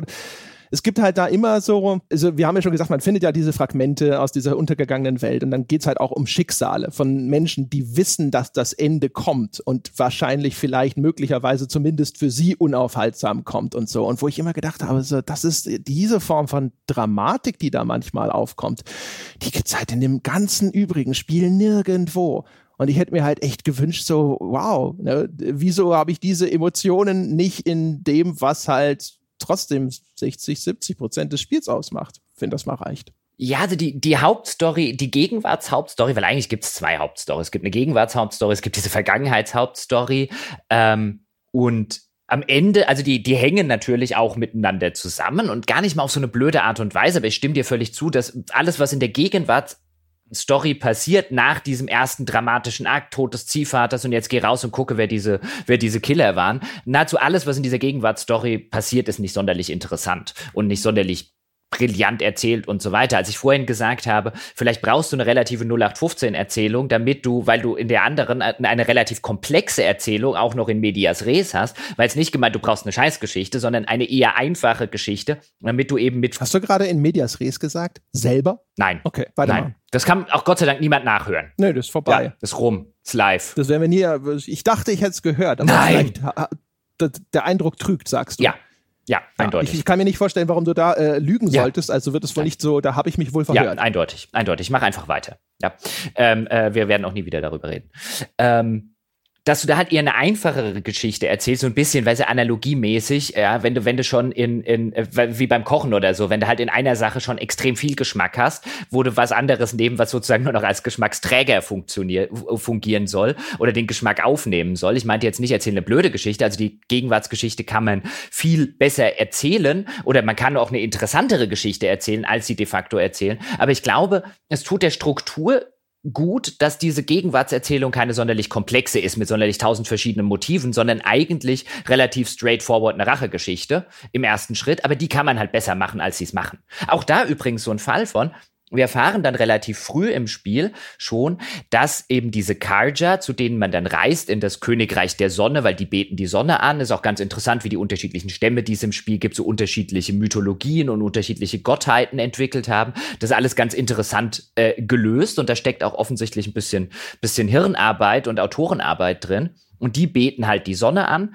Und wir erfahren, dass bevor wir offensichtlich gelebt haben oder beziehungsweise äh, doch wahrscheinlich bevor wir gelebt haben oder zumindest ein paar Jahre ähm, äh, bevor das ganze Spiel spielt, hatten die offensichtlich so einen verrückten Sonnenkönig, der erinnert dann total an diesen Mad King aus äh, Game of Thrones zum Beispiel. Ähm, oder insbesondere aus der Romanvorlage, weil den Film tritt er ja nicht selber in, in Erscheinung, ähm, der offensichtlich irgendwie gedacht hat, er müsste der Sonne so az- aztekenmäßig ganz viele Opfergaben bringen, ja, und dann irgendwie äh, seine Soldaten losgeschickt hat, auch zu anderen Stämmen, mehr Opfer, mehr Opfer, damit morgen die Sonne wieder scheint, so ungefähr, und äh, völlig wahnsinnig geworden ist, bevor dann irgendwann einer seiner Söhne ihn sozusagen usurpiert hat und ihn umgebracht hat.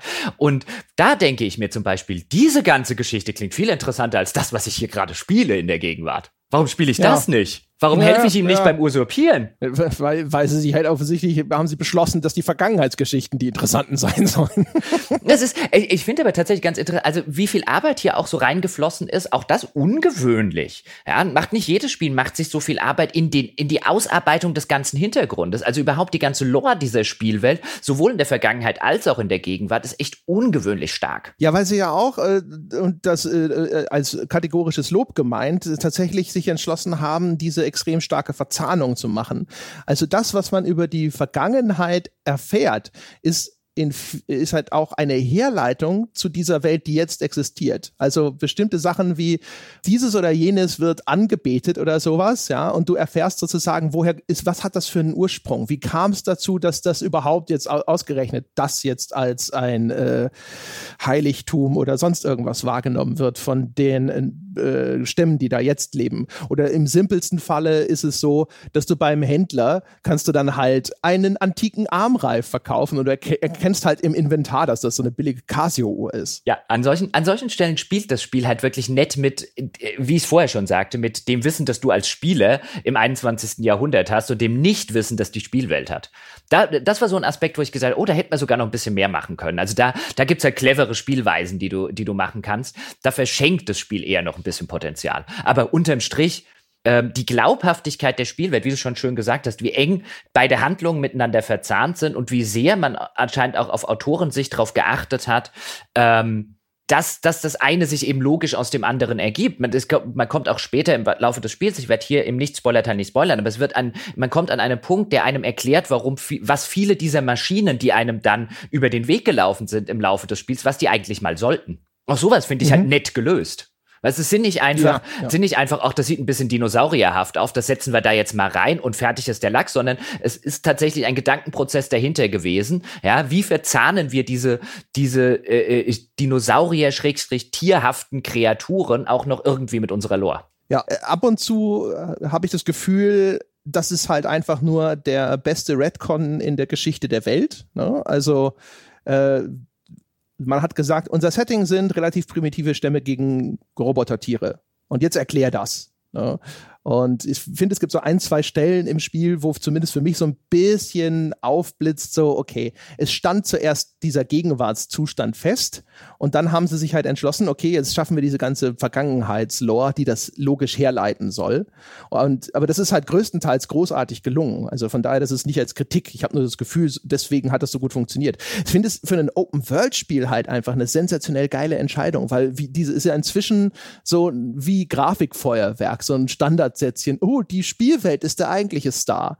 Und wenn, aber ne, das vermerkt ja die große Bedeutung von diesem virtuellen Spielraum, der da geschaffen wird. Und sich dann zu sagen, die großer Teil dieser Kerngeschichte, die wir erzählen, ist gleichzeitig einfach super eng verbunden mit Worldbuilding. Teil, ja, äh, das ist halt echt, das ist halt eine super Entscheidung gewesen einfach. Und was du dann ja noch hast, Spielwelt ist der Star, Stichwort, ist, ähm, haben wir noch gar nicht jetzt drüber gesprochen, diese Tallnecks. Also diese Langhälse oder so ähnlich werden sie in der deutschen Version heißen. Also so riesengroße, giraffenartige ähm, Roboterwesen, die halt dann oben so eine Art riesige Satellitenschüssel statt einem Kopf besitzen. Und das sind so die Aussichtstürme, äh, von Horizon Zero Dawn. Die kann man erklettern und wenn man dann ähm, äh, oben sie eben diese Override-Fähigkeit dann automatisch benutzt, dann kriegt man oben so einen Prompt, ähm, dann wird ein Stück der Karte aufgedeckt. Da gibt's eine Handvoll im, im Spiel. Und das Coole an denen ist, die laufen rum die laufen halt auf so einem festgegebenen Pfad und dann muss man halt erstmal gucken, okay,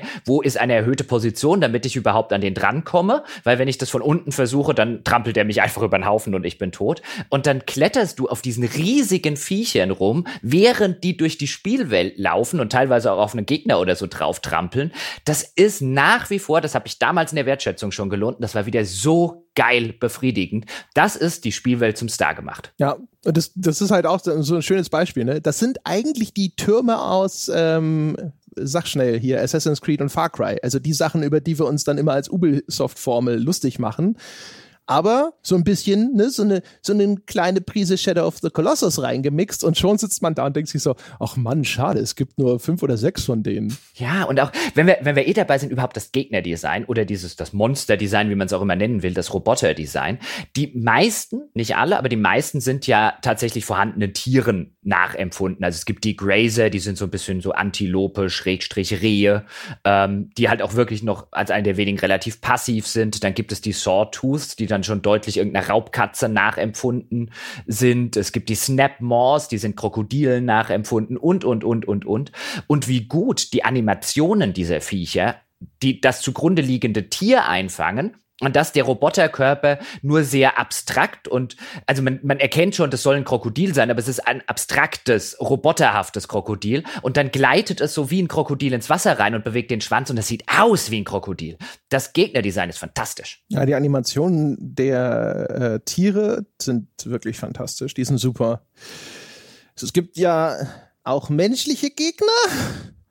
Und die sind so ein Ding, die sind einerseits so ein bisschen Salz in der Suppe, weil die Kämpfe mit denen ganz anders ablaufen. Also es ist schon ganz gut, dass es die gibt, aber andererseits, die sind halt so, die sind so, da merkt man auf einmal so, okay, das ist sehr 0815 bis hin zu einer teilweise so drastisch dämlichen KI, dass man so ein bisschen da sitzt und sich denkt, so, ja, das ist, hatte ich glaube ich damals auch schon gesagt, also der, der effizienteste Weg, eins dieser Banditenlager auszuräuchern, auch so eine äh, Nebentätigkeit, die es anscheinend in jedem Open-World-Spiel geben muss und die hier auch nicht besser ist als in jedem anderen Open-World-Spiel, will sagen, nach dem dritten Banditenlager hat man auf den Scheiß keine Lust mehr, aber die effektivste Tätigkeit oder die effektivste Weise, das zu tun, ist, sich in ein Gebüsch zu setzen und zu pfeifen. Fähigkeit, die man freischalten kann, um Gegner anzulocken.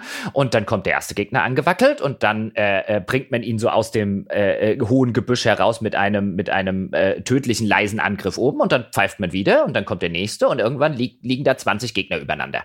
Und keiner davon denkt sich, hm, da vorne diese Stelle mit den 19 Leichen meiner Kumpels, da gehe ich vielleicht lieber nicht hin. Ich bin vor allem, ah, ich bin jetzt schon über 15 Leichen gestiegen. Sollte ich jetzt Ja, oder noch, noch besser. Ich weiß nicht, ob sie es damals schon hatten. Vielleicht wird auch da ein besseres Verhalten reingepatcht. Ich habe das ja wirklich sehr kurz nach äh, zum Release damals gespielt. Ich hatte es zumindest nicht mehr in Erinnerung. Ist ein, du bringst jemanden um, und da liegt da seine Leiche und dann pfeifst du den nächsten bei und dann kommt er, wer, was hat das hier gepfiffen? Nö, nö, nö, nö, nö. Oh, da liegt ja ein Toter, weißt du, und dann will er den Alarm auslösen, dann pfeifst du nochmal. Was hat denn hier gepfiffen? Ja, und das overridet das anders so großartig. Und er denkst, was in den Köpfen dieser Leute vorgeht.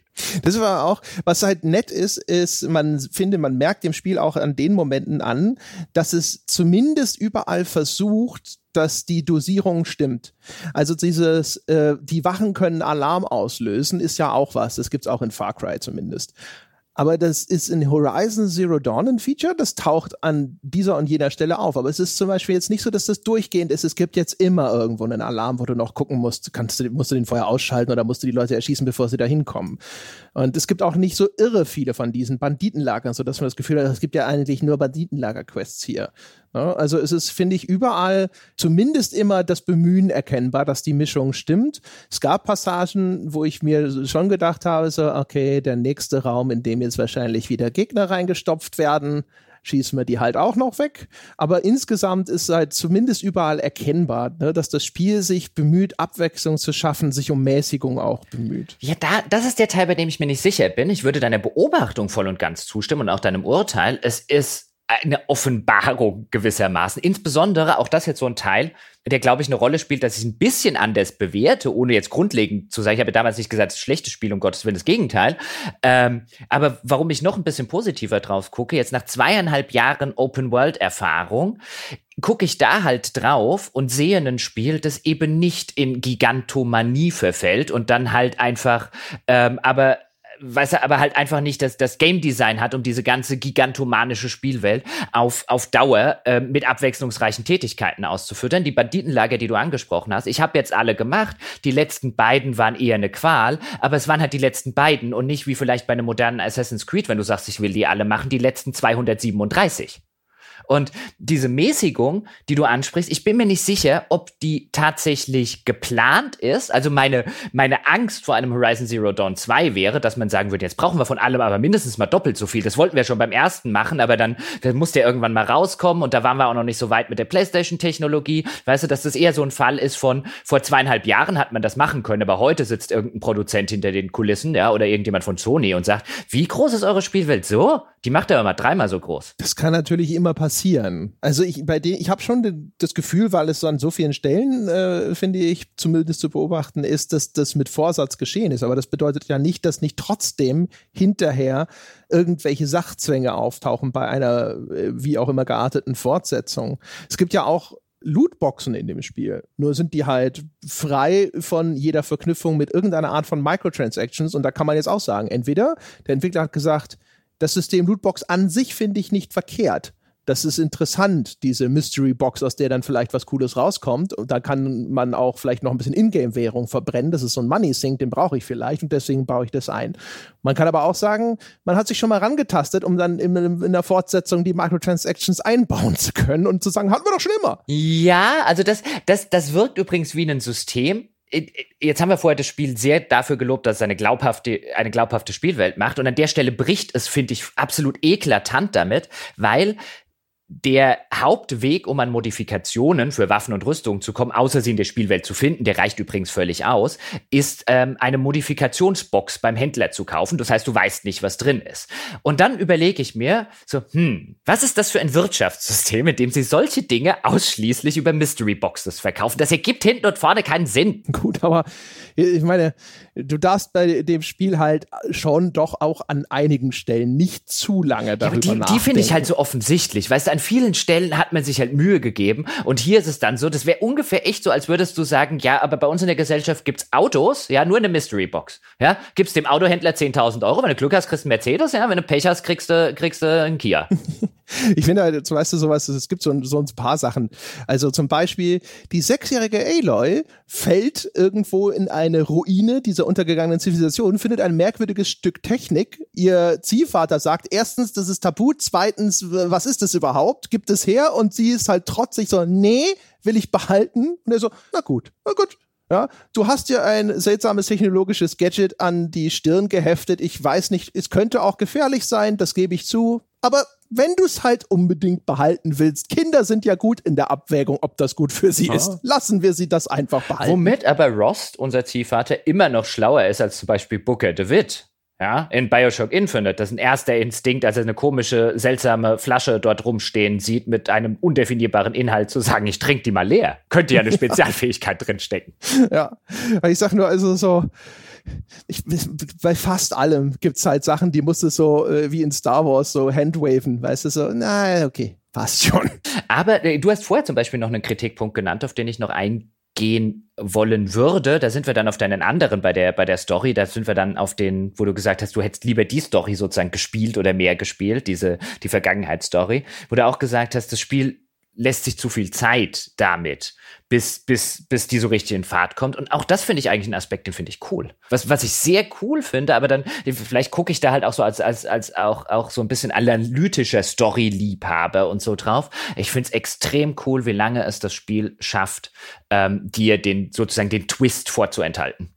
Weil das ist ein, ein, ein, viel schlechteres Spiel, hätte, hätte, wäre viel früher mit der Tür ins Haus gefallen. Und gerade das finde ich cool, dass sich die Zeit nimmt, diese, diese Gegenwartsspielwelt auch als Spielwelt richtig zu etablieren und ähm, dir dann im weiteren Verlauf immer wieder so häppchenweise erzählt, was vorher passiert ist und dir auch immer wieder Zeit gibt, sozusagen zu degustieren, was du gerade erfahren hast. Ich meine, als Spieler wissen wir und ahnen schon relativ früh, dass es eben eine, dass diese untergegangene Zivilisation anscheinend eine menschliche Zivilisation ist, dass wir es hier mit dem Planeten Erde anscheinend zu tun haben. Das sind alles keine großartigen Spoiler, weil das äh, steht mehr oder weniger fast von Anfang an äh, sehr, sehr deutlich im Raum. Wir ahnen auch, dass das wahrscheinlich irgendwas mit diesen Maschinenwesen zu tun hat. Also so die Fragen so am Anfang, ah, hat der Mensch so Terminator-mäßig hier eine Maschinen äh, geschaffen, die ihm dann über den Kopf gewachsen sind. All das steht eigentlich schon relativ von Anfang an fest und trotzdem schafft es das Spiel sehr, sehr lange, seine Reveals zurückzuhalten und wenn sie kommen, sind sie interessant. Das stimmt ja alles. Meine Kritik ist aber, das ist ja quasi ganz anders an, sondern bei mir ist es halt eher so ein Ding, ähm, Wenn es dann hinterher vielleicht um eine Gesamtbeurteilung des Spiels geht, dann wird ja auch sich die Frage stellen, inwieweit diese wirklich interessante und auch gut ausgeführte äh, Geschichte entlastend wirkt gegenüber dem für mich ziemlich langweiligen Kram, durch den ich durchwarten muss. Und wenn ich halt erst 20 Stunden durch den Morast warten muss, bevor endlich die Entlastung einsetzt, das ist der Punkt, wo ich sage, vielleicht zu spät. Ah, also ist natürlich die Frage, wie es einem geht. Also mir ging es jetzt auch beim zweiten Mal spielen nicht so, dass ich mich 20 Stunden durch einen langweiligen Morast habe äh, kämpfen müssen, sondern mir ging es eigentlich eher so, ja, ich gucke drauf und ich sage, die Gegenwartsstory ist nicht sonderlich interessant, aber sie funktioniert gut genug, sozusagen, um ähm, damit das nächste Vergangenheitsstory-Häppchen vor meinen Augen ist und ich sage, ich spiele das jetzt, ja, ja, das spiele ich jetzt auch noch, ich will wissen, wie es da hinten weitergeht. Also die Karotte funktioniert gut genug und die Gegenwartshandlung ist nicht scheiße genug, um mich zu nerven. Ja, wie gesagt, also die Gegenwartshandlung ist jetzt nicht richtig scheiße, scheiße, Aber das war halt echt so, na, na, na, na, na, okay, wenn ich privat spielen würde, würde ich jetzt einfach überspringen vielleicht und so. Und das war, ha, und ich fand halt, also vorher lange Zeit äh, sind die Sachen, die diese Vergangenheitsstory anbietet, bevor es dann nämlich an die wirklich handfesten Enthüllungen geht, fand ich einfach auch noch nicht so faszinierend. Also das war so ein Ding, wo ich mir gedacht habe, weißt du, das ist halt so, ja, das wird halt so ein Planet der Affen-Ding sein. Irgendwann sagen sie, hey, du bist tatsächlich auf der Erde, die Menschheit hat sich selbst ausgelöscht und sonst irgendwas. Aber ich finde, das ist halt alles sehr offensichtlich anhand dessen, was du da an Artefakten ja. und Hinterlassenschaften und Ruinen findest. Deswegen plappe ich jetzt das auch einfach im Nicht-Spoiler-Teil raus, weil ich finde, das ist nun echt nichts, was das, jetzt das, überraschend Bei dem ersten Gegenstand, wenn du, wenn du Glück oder Pech hast, den du von diesem World Lore finden kannst, kannst du schon rausfinden. Ja, da sind teilweise dann auch wirklich äh, dezidiert, was weiß ich, Yellowstone Park und äh, äh, sonstige Geschichten werden da explizit genannt. Da geht es um äh, Länder, die anscheinend nach einer Klimakatastrophe jetzt doch wieder bewohnbar geworden sind, irgendwelche äh, äh, Inseln im, im, in der, irgendwo in, im, im asiatischen Meer und so weiter und so fort. Also es wird so schnell offensichtlich, dass das die Erde ist, dass das kein Spoiler sein kann. Also, ja. also da muss man schon echt blind durch die Spielwelt gehen. Ja. Und dann ist halt sehr viel, ist halt so, das etabliert zwar so ein bisschen die damalige Gesellschaft und so, aber das fand ich dann halt sehr stereotyp so. Oh, da sind die bösen Riesencorporations, die irgendwo um Ressourcen streiten, so, weißt du, so, so eine Cyberpunk-Geschichte aus der Konserve. Und das war alles noch für mich im Bereich von so, hm, ja, hm, ja. Und ich finde, es dauert auch. Also du startest ja ganz am Anfang direkt in einem solchen Bunker unter der Erde. Und das haben wir noch gar nicht erwähnt. Das Spiel äh, lässt sich dann ja Dinge scannen immer. Und das sind dann diese Audiologs und so, aber das sind halt eben auch andere Fundstücke oder auch Objekte in der Umgebung. Hat mich total an Metroid Prime erinnert, wo ich auch gedacht habe, es wäre schöner gewesen, sie hätten sich vielleicht noch ein bisschen mehr äh, bei Metroid Prime bedient, dass ich auch noch mehr einfach Objekte scannen kann, wo ich dann irgendwelche Informationen bekomme, das ist das und das. Und das macht das Spiel sehr viel mit nur, das ist eine verschlossene Tür. Das ist das Schloss, das du benutzen musst, um sie zu öffnen.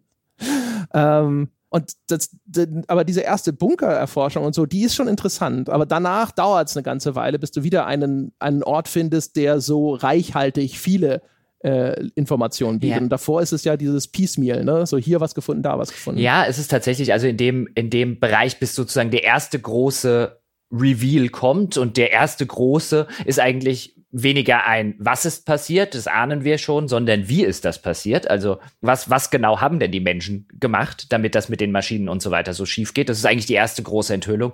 Bis dahin dauert es tatsächlich ein ganzes Weilchen, wobei dann, dann wird's, dann wird's schneller. Und das, das Spiel macht's ja auch ganz clever. In diesem ersten Bunker, den du schon äh, äh, skizziert hast, da liegen halt lauter Leichen rum und man kann halt die ähm, Audiologs von denen hören. Und du erfährst noch nicht wahnsinnig viel, außer dass die sich lieber umgebracht haben, als darauf zu warten, dass passiert, was passiert. Also auch das ist halt einfach schon als interessantes Mysterium etabliert ein. Okay, irgendwas ist da passiert, dass die aus der Chose nicht mehr rauskamen und die haben lieber gesagt, wir begehen alle Selbstmord. Ja, also wie gesagt, äh, keine Debatte, dass das alles äh, interessant ist, nur halt, wie gesagt, Nein, ich meine, zu ja, viel Durchhänger zwischen Nein, ich meine, ich, ja, aber ich meine, meine, nicht nur das, das ist interessant, sondern ich meine, das, das Konkrete, das erste, was du aus der Vergangenheit findest und die ersten Audiologs und so weiter, die du hörst, das ist ja würde ich sagen, durchaus bewusst so gemacht. Man kann das schlechter machen. Also man kann da irgendwie was Langweiligeres erzählen. Aber das Erste, was du über diese Vergangenheitszivilisation lernst, ist, dass ihre Mitglieder sich lieber umgebracht haben,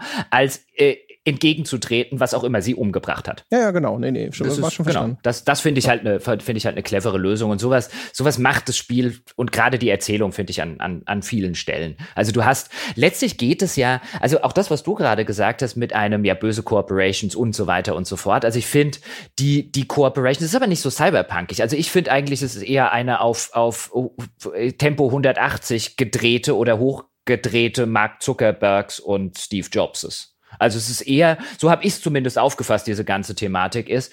Ähm, und, und einer der, der äh, prominenten Figuren im, im Laufe der Vergangenheitshandlung ist auch so eine Steve Jobs-Kopie.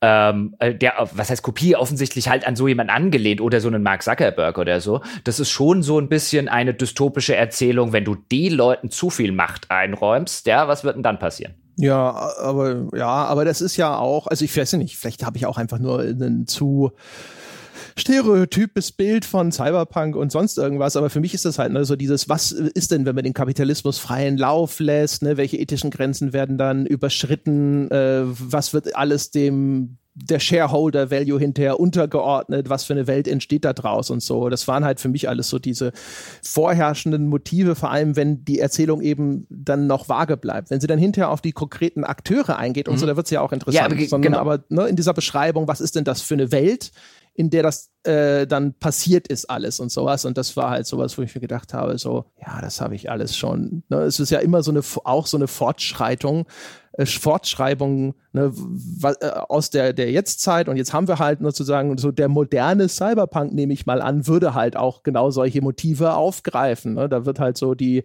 äh, die, die aktuell existierende oder sich anbahnende Technologie, was würde denn passieren, wenn Leute völlig skrupellos in diese Richtung marschieren? Ja, aber genau das macht das Spiel ja nicht. Genau das, also äh, du hast ja gerade auch schon gesagt, mit dem, wenn es konkret wird, aber es wird dann relativ schnell konkret und es gibt Gesichter und was eben Horizon Zero Dawn nicht sagt, das, das finde ich ganz interessant, deswegen geht das für mich überhaupt nicht in das Klischee des Cyberpunks. Das Klischee des Cyberpunks, sagt nicht aller Cyberpunk ist so, sondern das Klischee des Cyberpunks sind die bösen Corporations. Und hier geht es nicht um böse Corporations. Hier geht es um einzelne Personen, die aus strukturellen Gründen handeln, wie sie handeln und teilweise auch aus persönlichen und Gier Giermotiven und so weiter. Aber es geht immer um Personen. Die Aussage ist nicht, die Corporation ist böse. Die Aussage ist, der Typ ist böse. Und vielleicht hat ihn die Corporation teilweise dazu gemacht, aber es ist halt, es bricht halt gerade mit diesem klassischen Cyberpunk-Klischee, dass, ja, die Welt wird von bösen, skrupellosen, kapitalistischen Corporations und die sind ja alle äh, äh skrupellos und böse und kapitalistisch. Es geht um Menschen um einzelne Na, Personen. Ja. Doch, finde ich sehr Na, erkennbar. Ja. Komm, diese Fundstücke, die wir vorhin gelobt haben, da äh, in der erzählenden Briefe an die Mutter, ja, da geht's doch um eine Firma, die ihr nach einem Arbeitsunfall versucht, äh, die, ihre, ihre Entschädigung zu verweigern. Es geht um Firmen, die quasi Krieg für, führen, um Ressourcen und dann äh, Menschenleben verheizen, weil, das, weil die Firma einfach sich noch nicht Maschinen leisten kann, die diese Kriege für sie führen und so. Ich finde es sehr eindeutig, die bösen Corporations. Hm, äh, zumindest dann in der, in der ich würde sagen, in der entscheidenden äh, äh, sozusagen Haupthandlung in der Vergangenheit wird eben dieses, natürlich aus der Sicht dieses, dieses äh, äh, Erzählers sind das selbstverständlich die bösen Corporations. Aber was sind sie denn aus der Sicht des Spiels? Also die böseste sozusagen der Corporations, nämlich die, bei der am Ende rauskommt, dass sie den Schlamassel mit verursacht hat, die wird eben auf einen Mann runtergebrochen und nicht aufs Organisatorische. Also ich finde, das ist halt auch erkennbar Profit, eine unterschiedliche Perspektive. Profitgier gehandelt hat, also nein. Ja, gut, Menschen handeln schon seit paar tausend Jahren aus Profitgier. Da brauchst du keine Corporation dafür. Ja, aber in dem von mir genannten Kontext und dann auch noch mit der Handlungsmotivation des, des Gesichts dieser Firma, ich weiß nicht, da, da you are reaching für mich. You are nitpicking. Weil ich finde, es ist halt offensichtlich ein anderer Kontext. Das eine ist eine Erzählung aus der Sichtweise des Menschen, den wir, den, dieser, dieser fiktiven Figur, die hier auf die Epocha Shitstorm gegangen ist und für die natürlich selbstverständlich, man genug Leute heute würden sagen, hier böse Kooperationen und so weiter. Und das zweite ist die Perspektive, die das Spiel einnimmt, als sie eine dieser, nämlich die prominenteste und die größte beleuchtet. Und die beleuchtet es nicht als eine korrupte Organisation, sondern die beleuchtet es als einen, einen korrupten Typen an der Spitze der Organisation. Ich finde das sehr eindeutig. Finde ich nicht. Ich finde, ich meine, die Autoren geben dir auch planhafte diese Hintergrundinformationen, in denen die Firmen dann als äh, monolithisches Ding erstmal charakterisiert werden. Und dann gibt es diesen Typen mit etlichen äh, Problemen sozusagen. Und der das halt auch tut und äh, Dinge fallen lässt, ne, damit seine Firma nach vorne kommt weiß nicht, ich finde das extrem eindeutig, was da für eine Geschichte erzählt werden soll. Aber mein Gott, agree to disagree. Ja, ich finde es eigentlich, ja, gut, müssen, müssen wir wohl. Ich finde es eigentlich extrem eindeutig, dass eben nicht die Geschichte der bösen Corporations erzählt werden soll, was ich gerade super finde. Für das Ende der Welt ist eben nicht, jetzt im übertragenen Sinne, eben nicht irgendwie Apple verantwortlich, sondern Steve Jobs. Und ich finde, das macht einen enormen Unterschied. Das ist was, was mir gut gefällt. Aber ist vielleicht auch die Frage, ist das deckungsgleich in der eigenen Interpretation? Weißt du, ist Apple Steve Jobs oder ist Facebook Mark Zuckerberg? Wir können ja im Spoiler-Teil gleich nochmal dann mhm. konkreter über die, die Figur reden. Die übrigens sehr interessant. Also jetzt mal unabhängig davon, wir können äh, agree to disagree, aber ich finde auch die, die Figur ist nett gezeigt. Also ich finde die ganzen, auch diese Vergangenheitsfiguren werden nachvollziehbar. Sie müssen natürlich immer ein Stück weit Abziehbildchen bleiben, weil sie wie du es ja auch erwähnt hast oder auch schon kritisiert hast, natürlich nicht so viel Raum bekommen, ähm, nur als Stimmen auftreten, als, als, als schemenhafte Hologramme und so weiter. Wir haben die ganze Mimik und so weiter nicht. Aber ich finde schon, dass die mit wenigen und sehr rudimentären Pinselstrichen durchaus glaubhaft gezeichnet werden. Auch das muss man der, der, den, den Autoren lassen. Ja, Die sind gut gemacht. Die sind vor allem auch gut gesprochen den einen, den Firmenchef, weiß ich nicht, den fand ich tatsächlich in der Hinsicht noch nicht so. Am Anfang noch cool, aber dann hinterher hat er noch so einen Charaktertwist, den fand ich eher so, ja, das hätte es nicht gebraucht. Äh, das, das stimmt. Den, den ganzen Teil hätte es nicht gebraucht. Das hat ein Mysterium quasi aufgelöst, das ich nie hatte. Und dann auch noch auf ja, eine doofe genau, Art Das ist halt auch nochmal noch mal diese Herleitung, warum ist diese Welt, wie sie ist. Ne? Da musste noch mal eine Erklärung dafür her. Da waren sie vielleicht ein bisschen zu akribisch, ja. weil das wirkte dann halt auch so ein bisschen herbeigezwungen. Ja. Weil es passt auch gar nicht so dazu, für den Bild, das ich von der Figur bisher hatte. Und das war so, wie du es beschrieben hast. Und das fand ich auch gut dass man nicht gesagt hat, kategorisch äh, böse Figur, sondern es gibt entlastende äh, Elemente dieses Charakters. Und dann nochmal diese andere Das habe ich schon verdrängt, das da ja. am Ende. Wir müssen, wir werden im Spoiler-Teil gleich auflösen, was wir da meinen, aber das, das habe ich wirklich schon verdrängt. Also, bäh, das war jetzt auch wieder ja. beim Spielen so ein, oh, stimmt, stimmt, es gab diese dumme Szene. Ja. Ähm, wollen wir zum Spoiler-Teil langsam übergehen? Gibt es noch Dinge, die wir verhandeln müssen? Ich wollte, was ich noch loswerden wollte, ist, ähm, weil du vorher schon Fallout New Vegas gesagt hast, bei dieser, bei diesem, bei dieser quasi Kurzgeschichte im Rahmen dieser, dieser Vantage Points mit der Poker Shitstorm und den Briefen an seine Mutter. Ich fühlte mich sowas von erinnert in der Erzählung an ein sogenanntes Survivalist-Log aus einem Add-on für Fallout New Vegas. Ähm, das Add-on heißt irgendwie, äh, heißt nicht irgendwie, das heißt Honest, äh, Honest Hearts. Und das spielt in so einem Nationalpark und man findet als optionale Dinge äh, wenn man denn danach sucht, findet man sogenannte Survivalists-Logs, also von irgendjemandem, der diese Postapokalypse, die ja auch ein paar hundert Jahre äh, in der Fallout-Welt vorher passiert ist, der die überlebt hat und dann versucht, in dieser postapokalyptischen Welt in irgendeiner Form auch weiter zu überleben. Und der macht, führt auch so eine Art Logbuch und redet über seine Familie, die er jetzt nicht wiedersehen wird, seine Frau und wie er versucht, in dieser Welt irgendwie den, den Leuten erst zu helfen und die dann irgendwie verstoßen wird und so weiter. Und das ist eine wunderschöne geschriebene Kurzgeschichte über einen Menschen, der eben so etwas überlebt hat und dann irgendwie versucht, Mensch zu bleiben in einer solchen Welt. Und an das erinnerte mich, die mich total. Und dann habe ich mal geguckt, wer ist denn eigentlich der Autor von Horizon Zero Dawn? Ah, John Gonzalez, äh, ehemals Creative Director bei, einer der Creative Directors bei Obsidian und an Fallout New Vegas bezeichnet und Autor der Survivalist Logs. Ja, muss fairerweise sagen, es sind mehrere Autoren daran beteiligt. Der war der Narrative genau, Director. Also der, der Chefautor, ja. Wollte, wollte die anderen jetzt nicht unterschlagen. Genau. Und was man auch noch äh, äh, kurz erwähnen sollte, neulich ist ja einer der Produzenten gestorben. Ging relativ groß durch die Presse. Ich habe jetzt den Namen gerade nicht parat, aber anscheinend äh, Unfallkrankheit, man weiß es nicht, aber äh, das sei an dieser Stelle noch erwähnt. Es gab sogar im Abspann zwei vermerkte In Loving Memory. Vielleicht war da auch derjenige schon dabei und das haben sie noch reingepatcht oder sowas. Ähm, keine Ahnung. Das kann gut sein. Also es ging neulich ging, ging rum, dass einer der Produzenten äh, gestorben sei. Und äh, ja.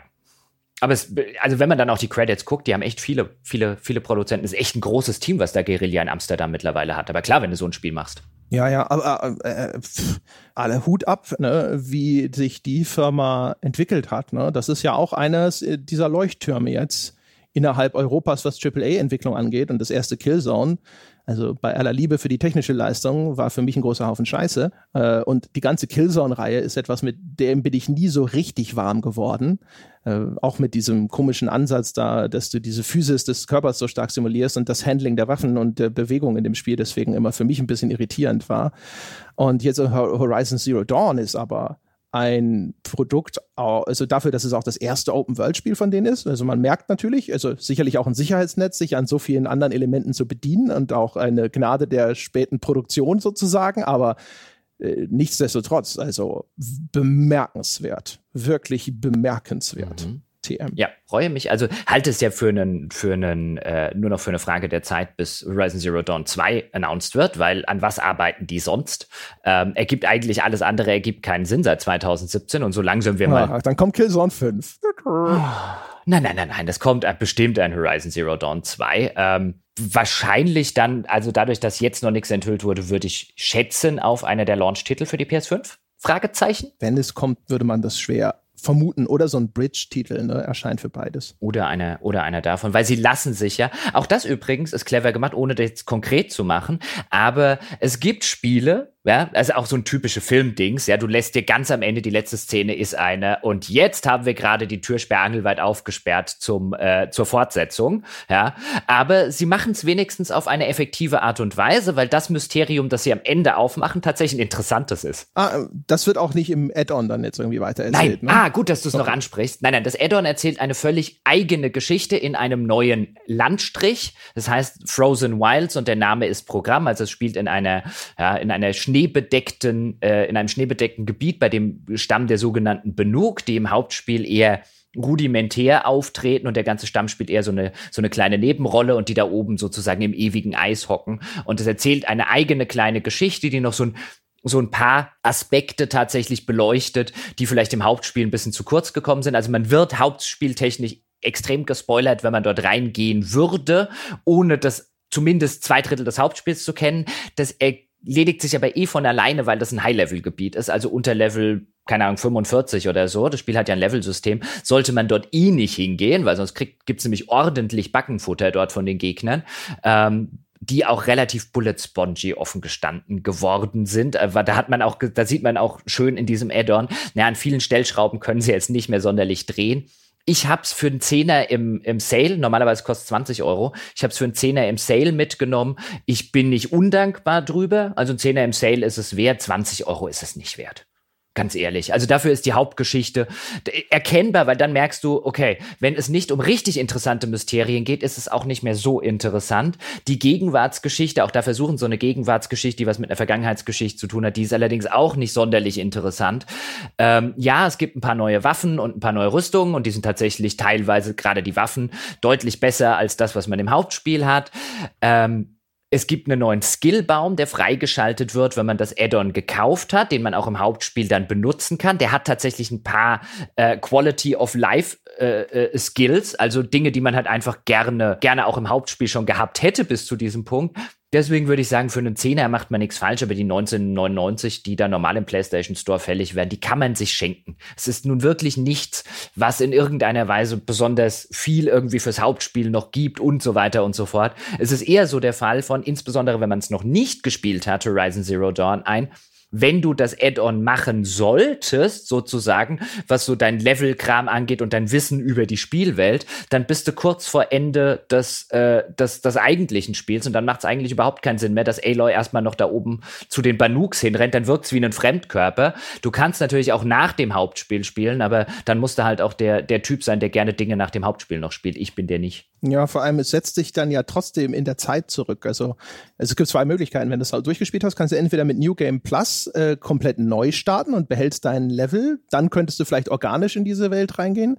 Oder du sagst aber, hey, okay, ich will jetzt einfach hier weiterspielen sozusagen, ne? nicht wieder ganz von vorne anfangen, aber dann setzt es dich in der Zeit vor der, vor die Entscheidungsschlacht zurück und dann bliebe diese Problematik bestehen. Ja, wobei dann, also ich meine, dann, dann kennst du ja das Ende und so weiter, dann kannst du das auch noch mal. Dann, also dann kannst du sehr easy. Nein, aber der logische Bruch, Ach so, ja. also der wird ja nur noch schlimmer, ja, weißt genau. du? Oh mein Gott, jetzt aber schnell zur Entscheidungsschlacht. Oh, oh, wait, da oben war ich ja noch gar nicht. Äh, wir sehen uns in drei ja. Tagen. Tschüss mit Ö, ciao mit Au. Genau. Gut, dann. Ja, dann aber mal zusammenfassend. Wie würdest du denn deine Wertung von damals anpassen wollen? Ja, damals. Da hieß es 80 auf der grünen Wiese. Solides Open-World-Spiel. Ja, ja, ja. Also mit der, das, jetzt muss ich natürlich ein bisschen, jetzt muss ich natürlich ein bisschen ausholen, ähm, um das zu erklären. Also es ist halt, die, die, die, damals hätte ich, hätte ich tatsächlich gedacht, so Anfang 2017, ja, jetzt kommen wir in den in die in die in die Fälle, wo ähm, und zu den Spielen, wo jetzt endlich auch die die neuen Technologien besser ausgenutzt sind, weißt du, wir sind diese Watchdogs, ja, die noch zeitgleich oder quasi zum Release erschienen, dann Downgrades und Co. So die ganzen Sachen sind wir los gewesen. So im Kontext der damaligen Zeit habe ich gedacht, jetzt müssten doch Open World Spiele mal, weißt du, mehr machen als immer nur quasi ein Best of Mixtape sein, wie es Horizon Zero Dawn ist. Und ich wäre mir relativ sicher gewesen, ja, da kommen jetzt auch demnächst äh, äh, Spiele, die das die das noch besser machen als Horizon Zero Zero Dawn und zweieinhalb Jahre später gucke ich drauf und sage, nee, nicht, nicht so wirklich. Ja, also so weder erzählerisch noch was, was so Abwechslungsreichtum in seinen durchaus derivativen Einzelaspekten, die aber zu einem äh, durchaus passenden Ganzen zusammengehen. Also ich gucke jetzt zurück und frage mich, wie viele Open-World-Spiele in den letzten zweieinhalb Jahren habe ich gespielt, die besser sind oder genauso gut sind wie dieses Horizon Zero Dawn. Da fiele mir auf Einzelaspekten, nicht auf allen Aspekten, aber auf Einzelaspekten fiel mir Red Dead Redemption 2 ein. Das kann, könnte ich verargumentieren, wenn ich das wollte. Aber ich muss nüchtern sagen, das ist mein Lieblings-Open-World-Spiel. There you go. Das ist in allen seinen Facetten. Das hat gameplay-technisch funktioniert es mittlerweile für mich gut genug, seit, insbesondere seit ich den Nahkampf halbwegs ignorieren kann, dass ich es sogar gerne teilweise spiele. Das, ich bin ja häufig so ein, so Spieler, dem bei so bei der Sorte Spiel eher die Geschichte und die Spielwelt interessiert und das Gameplay einfach ein notwendiges Übel äh, auf diesem Weg zum Zweck ist. Und vielfach ist ja auch das Gameplay in solchen Sachen, Kampfsysteme und so weiter nicht sonderlich brillant, sodass sie als eigenständiges Spiel funktionieren würden. Ähm, aber hier finde ich, die, die Gesamtmischung und das Gesamtkunstwerk würde ich, ich würde mir immer noch schwer tun, eine 9 davor zu schreiben, aber die 8 von damals ist in der Retrospektive, die 80 ist zu niedrig. Also ich würde eine hohe 80 heute reinschreiben und vielleicht heimlich, ja, wenn keiner hinguckt, kann man aus der 8 ja vielleicht noch, kann man ja eine 9, da muss man ja nur ein bisschen Tippex. Ja? Fällt gar nicht auf. Eine 9, eine 9 fände ich immer noch zu hoch.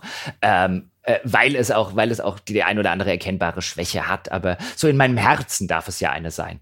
In meinem Verknöcherten. Natürlich, sowieso. Und auf deiner grünen Wiese darfst du ja auch alles, ne? Ja, und ich, sogar ich, ich mochte auch die, ich mag auch Aloy als Charakter. Wir werden vielleicht gleich noch beim Spoiler-Teil darauf hinweisen, dass sie am Ende auch noch so ein paar Momente hat, wo ich gesagt habe, Gott sei Dank, Spiel. Ja, lässt du den Charakter Charakter sein und machst hier nicht den billigen Effekt am Ende und alles.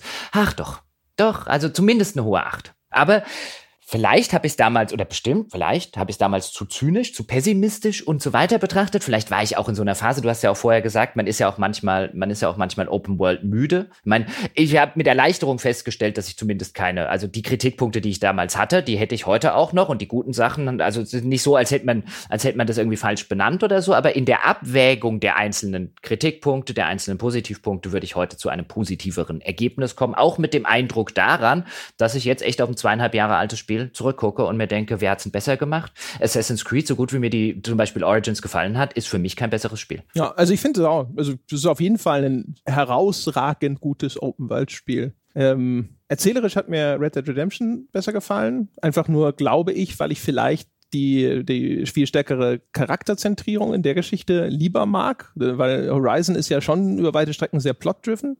Aber dafür ist es halt äh, als Spiel, finde ich, so viel besser, weil es halt facettenreicher ist. Und was mich bei Red Dead ja unfassbar noch beeinträchtigt hat, ist diese Zähigkeit, ja, dieser, dieser Bewegungen mit all den Vorzügen in der ganzen Darbietung, die das geboten hat, aber wie träge das dann äh, gewesen ist, das fand ich ja doch immer irgendwie ermüdend. Und Horizon ist halt so schön snappy und schnell und irgendwie dynamisch in der Art und Weise. Das ist ja auch genau wie in Assassin's Creed, dass du so eine unglaublich hohe Laufgeschwindigkeit hast, dass du ja eigentlich, deswegen brauchst du auch dieses Reittier eigentlich nicht. Ja, kannst ja echt sehr gut durch die Welt rennen einfach. Äh, das fand ich schon sehr geil. Und tatsächlich das letzte Drittel, würde ich sagen, da ist es dann halt von der Erzählung und so auch echt geil gewesen. Wenn es die ganze Zeit so gewesen wäre, würde ich jetzt ausflippen. Und so war mir da viel zu viel Zeug, wo ich gedacht habe, so, ja, ja, ja. Aber es war halt immer gut, immer gut. Dann schreiten Sie Spoiler. mal. Wollen wir erst abmoderieren? Ja, wir können schon mal sagen, meine Damen und Herren, wenn äh, Sie sich hier verabschieden wollen und sagen, okay, den Spoiler hole ich mir, höre ich mir nicht an, weil das hole ich jetzt nach. Das wäre auch unsere gemeinsame Empfehlung, würde ich mal einfach mal behaupten. Ähm, dann geht es jetzt los mit den Spoilern und äh, euch sage ich dann schon mal äh, schönen Dank fürs Zuhören. Denkt dran, gamespodcast.de slash Abo, falls ihr Unterstützer dieses Projekts sein möchtet und all unsere wunderbaren Bonusinhalte genießen wollt oder ähm, patreon.com slash auf ein Bier. Ansonsten freuen wir uns über eine nette, freundliche Bewertung bei iTunes. Hinterlasst uns vielleicht auch einen kleinen Kommentar, was ihr so über den Podcast denkt. Das freut uns immer sehr, das zu lesen. Ja, und ansonsten Diskussionen wie immer unter forum.gamespodcast.de. So, das mal vorgezogen. Und jetzt, meine Damen und Herren, kommen wir zum Spoiler-Teil. Ab jetzt wird es richtig grausam mit den Spoilern. Hm. Die Menschen sind gewarnt. Ja, ja, jetzt müssen sie auch gewarnt sein. Ich überlege gerade, wie wir den Spoiler-Teil. Wir haben ja einiges zu spoilern. Also auch das ist ja eigentlich ein Zeichen von einer zumindest äh, äh, gut konstruierten Geschichte, wenn du jetzt nicht einfach sagen kannst, und das war übrigens so, und in zwei Sätzen hast du es abgehandelt. Ja, also den Teil kannst du zumindest abhandeln. ne? Also es war ja so, die Menschen haben halt äh, äh, böse Killerroboter gebaut und die sind ihnen dann sozusagen über den Kopf gewachsen. Aber das ist ja der, der das ist das, was ja super vorhersehbar ist. Ne? Das ist der Teil, wo keiner sagt so, oh, darum ging es also die ganze Zeit. Das ist eine Riesenüberraschung. Sondern die ganze Herleitung und auch dann eben, wie diese äh, Vergangenheitsmenschheit versucht, sich ihrem Schicksal zu entziehen. Das ist ja dann die eigentliche Erzählung und der, der wirklich aus meiner Sicht der äh, Kniff, wenn man so will, der das dann hinterher so richtig geil gemacht hat, war halt die Entscheidung zu sagen, ja, es gibt kein Entkommen. Das passiert jetzt und es gibt nichts, was das aufhält. Das fand ich halt dann, weil das macht dann nämlich diese Erzählung ab dem Moment, äh, wo, weißt du, da in den Momenten, wo das spürbar wird und da arbeitet das Spiel wirklich hart dran. Es hat sehr, sehr viele persönliche Audiologs und sowas, wo die Leute versuchen zu bewältigen, dass äh, das Ende naht und unaufhaltsam ist ne? und versuchen jetzt dann doch noch irgendwie einen Fortbestand von Leben auf dem Planeten zu sichern. Mhm. Und diese Dramatik und diese, dieses unausweichlich nahende Ende und sowas, das war halt, das war geil umgesetzt. Mhm. Das fand ich super. In, in, in mancherlei Hinsicht, werden wir gleich noch über Einzelaspekte sprechen müssen. Also um es kurz mal für die Menschen, die es gar nicht kennen, zusammenzufassen. Wir erfahren dann eben nach etwa so der ersten Drittel oder so des Spiels, vielleicht sogar der Hälfte, je nachdem, wie, wie, äh, wie man die einzelnen Spielbestandteile gewichtet, erfahren wir dann eben, dass verantwortlich eben dieser Steve Jobs, Schrägstrich Typartige Typ ist, namens Ted Farrow mit seiner Farrow Corporation, der ist halt der, der Weltmarktführer und hat das größte Unternehmen des äh, Planeten und der baut halt Roboter zu zivilen Zwecken und teilweise auch für, für Kampfzwecke, weil hey, kann ja Roboter gegeneinander Krieg führen lassen, müssen ja die Menschen nicht mehr sterben und so weiter. Und dem geht ein sogenannter Schwarm verlustigt, also eine Gruppe dieser Roboter, die einen Glitch über den wird, was ich übrigens auch clever finde, nie sonderlich nah äh, oder näher in irgendeiner Form äh, gesprochen, wobei es sich bei die, worum es sich bei diesem Glitch handelt, wo dieser Glitch herkommt und so weiter. Der existiert halt einfach, den muss man auch nicht viel näher erklären, weil Entscheidend ist, also sozusagen die, die, die Händler dieser Corporation verlieren halt die Kontrolle über diesen Schwarm und er greift äh, äh, anscheinend ziemlich wahllos irgendwelche Leute an. Und jetzt haben sie Angst, dass das mit zukünftigen Schwärmen und so weiter auch noch passiert. Und dummerweise haben sie diesen ganzen Maschinen auch noch die Möglichkeit, insbesondere Kriegsmaschinen, zur Reproduktion gegeben, indem sie Biomasse konsumieren.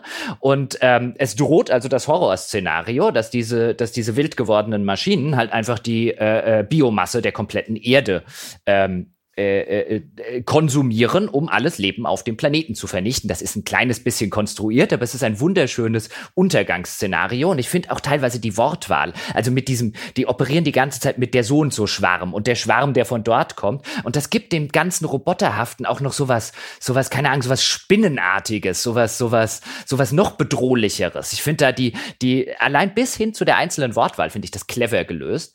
Und an diesem Moment, wo wir das halt erfahren, dass das passiert und sozusagen diese, diese Enthüllung von diesem, von so einem Hologramm, äh, so einer Hologrammdiskussion mit dem Ted Farrow und einer Wissenschaftlerin, Elizabeth Sobeck, wie sie heißt, bei der dann später rauskommt, dass es die Mutter von, also, dass Aloy ein Klon von ihr ähm, ist. Und bei dieser ersten sozusagen Enthüllung, was ist denn jetzt genau passiert, ähm, die wird hingeleitet finde ich ganz clever gemacht durch einen Audiolog, das du hörst, bevor die, eigentlich die große Enthüllung kommt, in dem dieser Ted Farrow mit einem seiner, seiner äh, Computeringenieure spricht und ihm sagt, jetzt hol mir die Kontrolle über den Schwarm zurück.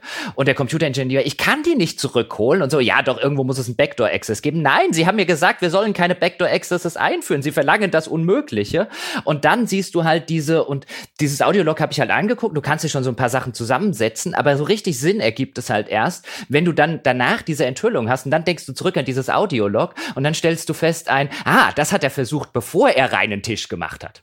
Und das, das zeichnet halt durchaus eine vielschichtigere Persönlichkeit, als es die meisten Spiele tun würden. Das fand ich schön. Ja, also das ist das, weißt du, am Anfang ist der Pharaoh halt so ein Typ sozusagen, äh, wie gesagt, er ist halt der, der, der schmierige Firmenlenker und er hat erstmal sozusagen alles versucht und dann aber, wenn ihm die, die Optionen ausgehen dann ist ihm schon klar, dass er so viel Scheiße gebaut hat, dass er jetzt nicht irgendwie sagen kann, so, okay, äh, und jetzt baue ich mir einen Bunker und sage trotzdem niemandem Bescheid, sondern dann sucht er halt Hilfe bei dieser Elizabeth Sobeck, die vorher mal bei der Firma gearbeitet hat und die Firma dann aber verlassen hat, als die angefangen haben, die lukrativeren Kriegsmaschinen zu bauen, weil sie gesagt hat, damit will sie nichts zu tun haben. Und das ist dann offensichtlich so der brillantere Kopf von den beiden und der denkt halt, okay, äh, ne, die, die findet vielleicht noch eine Lösung. Und das ist eine schöne Szene, wie die zwei ne, miteinander reden. Das, da treffen sie sich zum ersten Mal quasi persönlich, nachdem er ihr dieses Schlamassel gestanden hat. Ja? Und da ist er, finde ich, halt äh, durchaus interessant charakterisiert. Ne? Also durchaus jemand, der erkennt, ne, dass er da äh, offensichtlich richtig Mist gebaut hat und dann auch durchaus irgendwie Bedauern zeigt und sonst irgendwas. Ja, wie, so, wie so ein bisschen wie ein kleiner Junge, der, der zum Beichten zu der Mama gehen muss. Hat die, die ja, so eine genau. Dynamik, das fand ich schön. Passt sowieso, ne? Also dieses Mutterthema zieht sich ja quer durch das Spiel. Man erfährt ja später sogar, dass der ein prägender Moment für die Elizabeth Sobeck der ist, dass ihre Mutter sie irgendwann mal beiseite genommen hat und gesagt hat, hier, du musst mhm. äh, das äh, quasi alles Leben achten ne? und deine Arbeit in den Dienst stellen, dass das Leben erhalten wird und nicht vernichtet wird. Und das ist sozusagen der Grund, warum sie hinter die gute Seite dieser Medaille ist und der Pharaoh nicht. Ja, und dann, dann gibt es eine andere schöne Szene, die dann danach kommt, bei der sozusagen die nächste Enthüllung oder ist es in der gleichen Szene, ich krieg's nicht mehr ganz zusammen. Auf jeden Fall das nächste, was wir dann erfahren, ist, er bittet ja Elizabeth, der Ted Pharaoh bittet Elizabeth Sobeck um Hilfe, ja, ist ja eine brillante Wissenschaftlerin, die einzige, die das Problem lösen kann, und sie liefert ihm eine Lösung. Wir als Spieler wissen allerdings nicht, welche, und auch Aloy weiß das nicht. Wir wissen lediglich die Reaktion, die eben der, der Ted Farrow äh, vorbringt, als er die Lösung präsentiert kriegt. Und die ist erstens ein, ich glaube, dass du Hasen hast. Das kann ich nicht unterschreiben, ja. Und dann äh, äh, enthüllt sie ihm mehr oder weniger, ich bin jetzt gleich bei den Joint Chiefs der Vereinigten, also die höchsten Generäle beim Präsidenten der Vereinigten Staaten. Wenn du es nicht unterschreibst, ja, dann sozusagen werde ich denen sagen, dass du deinen deinen Kram nicht ausbügeln kannst. Und dann unterschreibt er das Ding halt widerwillig. Und dann, wir wissen halt immer noch nicht, was ist jetzt diese Lösung, die Elizabeth Sobeck gefunden hat. Und dann haben wir, sehen wir irgendwie ein Treffen dieser Joint Chiefs in einer der nächsten Missionen, wo es dann auch, wo dann der, der Vorsitzende General sozusagen sagt, hier, das ist alternativlos. Ein anderer, das kann doch, das kann doch nicht einfach, das kann doch nicht die Lösung sein. So doch, das ist die einzige Lösung, die wir haben. Ansonsten werden die Roboter die komplette äh, Menschheit und Welt vernichten. Und das ist eben dieses äh, titelgebende Project Zero Dawn, das uns die ganze Zeit wie eine Karotte angeteased wird. Was zur Hölle ist Zero Dawn? Wir erfahren dann, es gibt auch noch eine zweite Operation namens Enduring Victory, die halt dazu dient, so wird es halt auch den, den, ähm, den, den Leuten verkauft, halt Zivilisten zum Militär einzuziehen. Ja, jetzt ist, jetzt muss jeder irgendwie mithelfen, diese Schwärme so lange aufzuhalten, diese Roboter, diese Killer-Roboter-Schwärme, bis eben ähm, äh, das Projekt äh, Zero Dawn abgeschlossen ist, das so als eine Wunderwaffe, als eine Superwaffe verkauft wird. Da hören wir dann auch Audiologs von ähm, Zivilisten, die halt dann zum, zum Militär eingezogen werden und in einem verzweifelten ähm, Krieg, den sie eigentlich nicht gewinnen können, halt nur so lange Zeit erkämpfen für ihre Liebsten zu Hause. Für die machen sie das ja, für die sterben sie ja, damit die eine Option haben, weiterzuleben. Und dann in dem großen Twist und dem großen Reveal erfahren wir, nein, nein, Projekt Zero Dawn ist nicht ein, wir besiegen die Maschinen. Die Maschinen werden gewinnen. Die werden das ganze Leben auf diesem Planeten auslöschen, alle Biomasse äh, äh, äh konsumieren. Und hier gibt sozusagen sozusagen die, die, die Apokalypse aller Apokalypsen. Aber Zero Dawn ist ein Terraforming-Programm, das unterirdisch gestartet wird, das dafür sorgt, dass am Schluss aus dieser Ödnis voller Maschinen wieder Leben existieren kann, bis hin irgendwann in ein paar hunderttausend Jahren ähm, zu menschlichem Leben, so ein KI-gesteuertes äh, Programm, das auch dafür sorgt, diese Maschinen erstmal ein paar hundert Jahre benötigt, das um sozusagen ähm, äh, diese Maschinengehirne und diese Signale der Maschinen ähm, zu hacken und zu dechiffrieren, um die erstmal wieder abzuschalten, weil ansonsten macht es ja überhaupt keinen Sinn, noch neues Leben auf die Erde zu setzen. Und das war jetzt ein langer Monolog. also dieser Moment, in dem sie dir sagen, was Project Zero Dawn tatsächlich ist, den erlebst du so, wie es die Menschen erlebt haben, denen sie das damals, denen sie reinen Wein eingeschenkt haben. Das finde ich ganz nett gelöst, weil um dieses Project Zero Dawn mit den ganzen KI-Sachen und so weiter zu verwirklichen, brauchen sie halt die brillantesten Köpfe ähm, der, der Menschheit, die sie auch mehr oder weniger einfangen. Ja, also einfach irgendwie kommt ein Helikopter vorbeigeflogen, sackt den Kerl oder sackt die Frau ein, bringt sie zu irgendeiner unterirdischen äh, Einrichtung und dort wird ihnen reiner Wein eingeschenkt. Und in diese Einrichtung kommen wir auch und wir sehen sozusagen das gleiche Video, das die gesehen haben, nämlich von dem obersten General, der dann sagt, wir haben euch die ganze Zeit angelogen. Jetzt sagen wir euch mal, was wirklich Zero Dawn ist und hier sind eure Optionen. Und das ist halt, weil du ja. das in der Perspektive miterlebst, großartig. Das ist wirklich fantastisch gemacht. Der große Twist, äh, weiß ich nicht, fand es zumindest dann so nach und nach sehr vorhersehbar. Also dieses Ding, weil das Spiel vorher bemüht es sich sehr, dich glauben zu lassen. Es geht vielleicht darum, dass sie da irgendeine Superwaffe bauen. Und du hast ja auch vorhin schon diese Reaktion von dem Ted Farrow beschrieben. Es gibt auch vorher noch ein Meeting von Generälen, wo sie auch so ein bisschen vage darüber reden und wo ich die ganze Zeit gedacht habe, so, nein, das ist keine Superwaffe, nein, nein, nein. Ich habe dann die ganze Zeit damit gerechnet, dass es irgendwas ist wie so ein Archenprojekt. Ne? Sie fliehen in den Weltraum oder sowas. Das versuchen sie auch, das geht nur schief. Und es geht halt um dieses Ding, so nach dem Motto, okay, wir sind alle tot, aber wir können jetzt sozusagen noch äh, versuchen, das äh, Leben auf der Erde zu retten, indem wir halt hier sozusagen diese äh, diesen, diesen Komplex hinterlassen, der dann irgendwann, wenn den Biomasse zu Treibstoff umwandelnden Killerrobotern vielleicht auch der Saft ausgegangen ist und sonst irgendwas, weil sie halt alles gefressen haben, was da war, dass man dann halt nochmal das Leben neu säen kann. Und wie die das dann aber machen. Ich fand diese ganzen Plot-Twist und Enthüllung und so, das ist nett und fein, okay. Und auch wenn es jetzt zumindest aus meiner Perspektive da ein bisschen absehbar war. Aber das Geile sind halt diese persönlichen Geschichten. Und genau das, was du eben gesagt hast. Du bist dann halt auf einmal oder du kannst dann in die Fußstapfen treten von den Leuten, denen das eröffnet wird und die Reflexionen darüber, äh, wie sie damit umgehen. Und auch wie die, wenn, wenn sie sich bemühen, ein, dieses Szenario konsequent durchzuexerzieren, indem sie eben auch beschreiben, die werden einfach gegen ihren Willen entführt, die werden da eingesperrt und dann wird ihnen gesagt, okay, pass auf, du kannst äh, dir aussuchen, entweder du machst bei uns mit und versuchst an diesem Projekt mitzuarbeiten oder wir sperren dich ein und bis das sozusagen nicht mehr gefährlich ist, dass diese Information nach draußen dringen kann, weil dieses diese Operation Enduring Freedom, da werden ja einfach, die restlichen Menschen werden verheizt, um denen Zeit zu verschaffen. Und das darf deswegen nicht durchsickern. Und deswegen wirst du entweder eingesperrt, solange bis wir dich hier gefahrlos rauslassen können, oder wenn du angesichts der Lage sagst, du hast, es siehst keinen Sinn mehr drin oder sowas, dann bieten wir dir nach x Tagen, in denen du das äh, bieten wir dir an, dass wir dich halt äh, schmerzlos umbringen. Ja, und äh, sind aber das ist halt ne, cool, ja. wie dieses Szenario so gnadenlos aus differenziert Ja, und wie, wie es auch glaubwürdig ausdifferenziert wird. Ich meine, klar, da kannst du jetzt drauf gucken und an vielen Stellen kann man sagen, wenn ich da näher drauf gucke, ergibt das Sinn und so weiter. Aber in dem, in dem Moment, wo du es erlebst zum ersten Mal oder jetzt auch zum zweiten Mal und äh, äh, hat es, also mein, mein Suspension of Disbelief muss nicht irgendwie irre hoch sein, weil es eben auch bis in so kleine Details, ja, es beantwortet auch gleich die Frage, ja, und was ist, wenn die Typen jetzt einfach wieder umdrehen und gehen?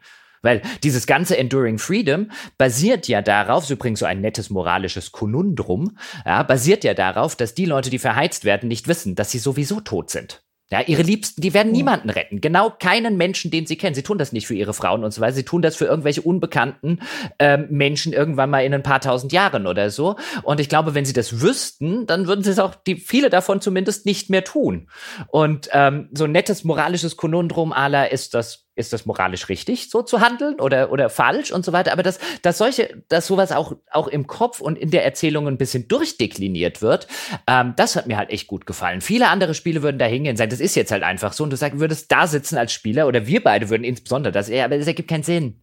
Warum? Dann mach doch einfach ne. Und das hatte ich zumindest sehr selten. Ja. Ja, also wie gesagt, das, ich finde halt immer dann, wenn es auf dieser, also wenn es erstmal in, in, in diese Details seiner Prämisse reingeht, dann fand ich es halt immer extrem stark. Da hat es mich erinnert an Torchwood, die vierte Staffel. Äh, es gibt ja von Torchwood, die, ersten zwei sind eher so meh und die dritte und die vierte sind ge relativ geil, finde ich. Und in Torchwood in der vierten Staffel, da geht es halt darum, um die Frage, die Grundprämisse so, die Leute sterben auf einmal nicht mehr auf der ganzen Welt. Ne? Äh, verbrennen sonst irgendwas, ne? werden, sind immer noch verwundbar, aber sie sterben einfach nicht mehr. Und was passiert dann? Und wie geht man damit um? Und welche, äh, welche Krisen löst das aus und so? Und das, das fand ich damals einfach total faszinierend. Den Versuch einfach zu sagen, okay, meine, wir sagen jetzt mal, das passiert und was passiert dann? Ne? Und hier ist es halt so ähnlich in diesen Details, wo ich halt denke, so, ja, das ist cool. Und ich kann mir auch vorstellen, dass irgendeine Organisation dann beschließt, okay, wir müssen das so machen. Ähm, das ist aus unserer Sicht sozusagen äh, entweder der moralisch äh, am, äh, am, Ende tatsächlich noch vertretbarste Weg oder ist es zumindest halt der praktikabelste Weg, äh, um das zu erreichen, was jetzt erreicht werden muss. Ähm, bei anderen Sachen, die, die, die ganze Prämisse mit den Kampfrobotern ist so ein Ding, wo du so da sitzt und dir denkst du so, okay, also sie haben autonome Kriegsmaschinen gebaut, yep, und sie können Biomasse in Treibstoff umwandeln, also alles, egal, es lebt, genau. Und sie haben ihnen dann auch noch die Möglichkeit gegeben, sich selbst zu replizieren. Aha. Und äh, sie haben sich dann gedacht, äh, eine Backdoor, darauf verzichten wir, weil da gab es ja schon Zwischenfälle. Ja, genau. Also, okay.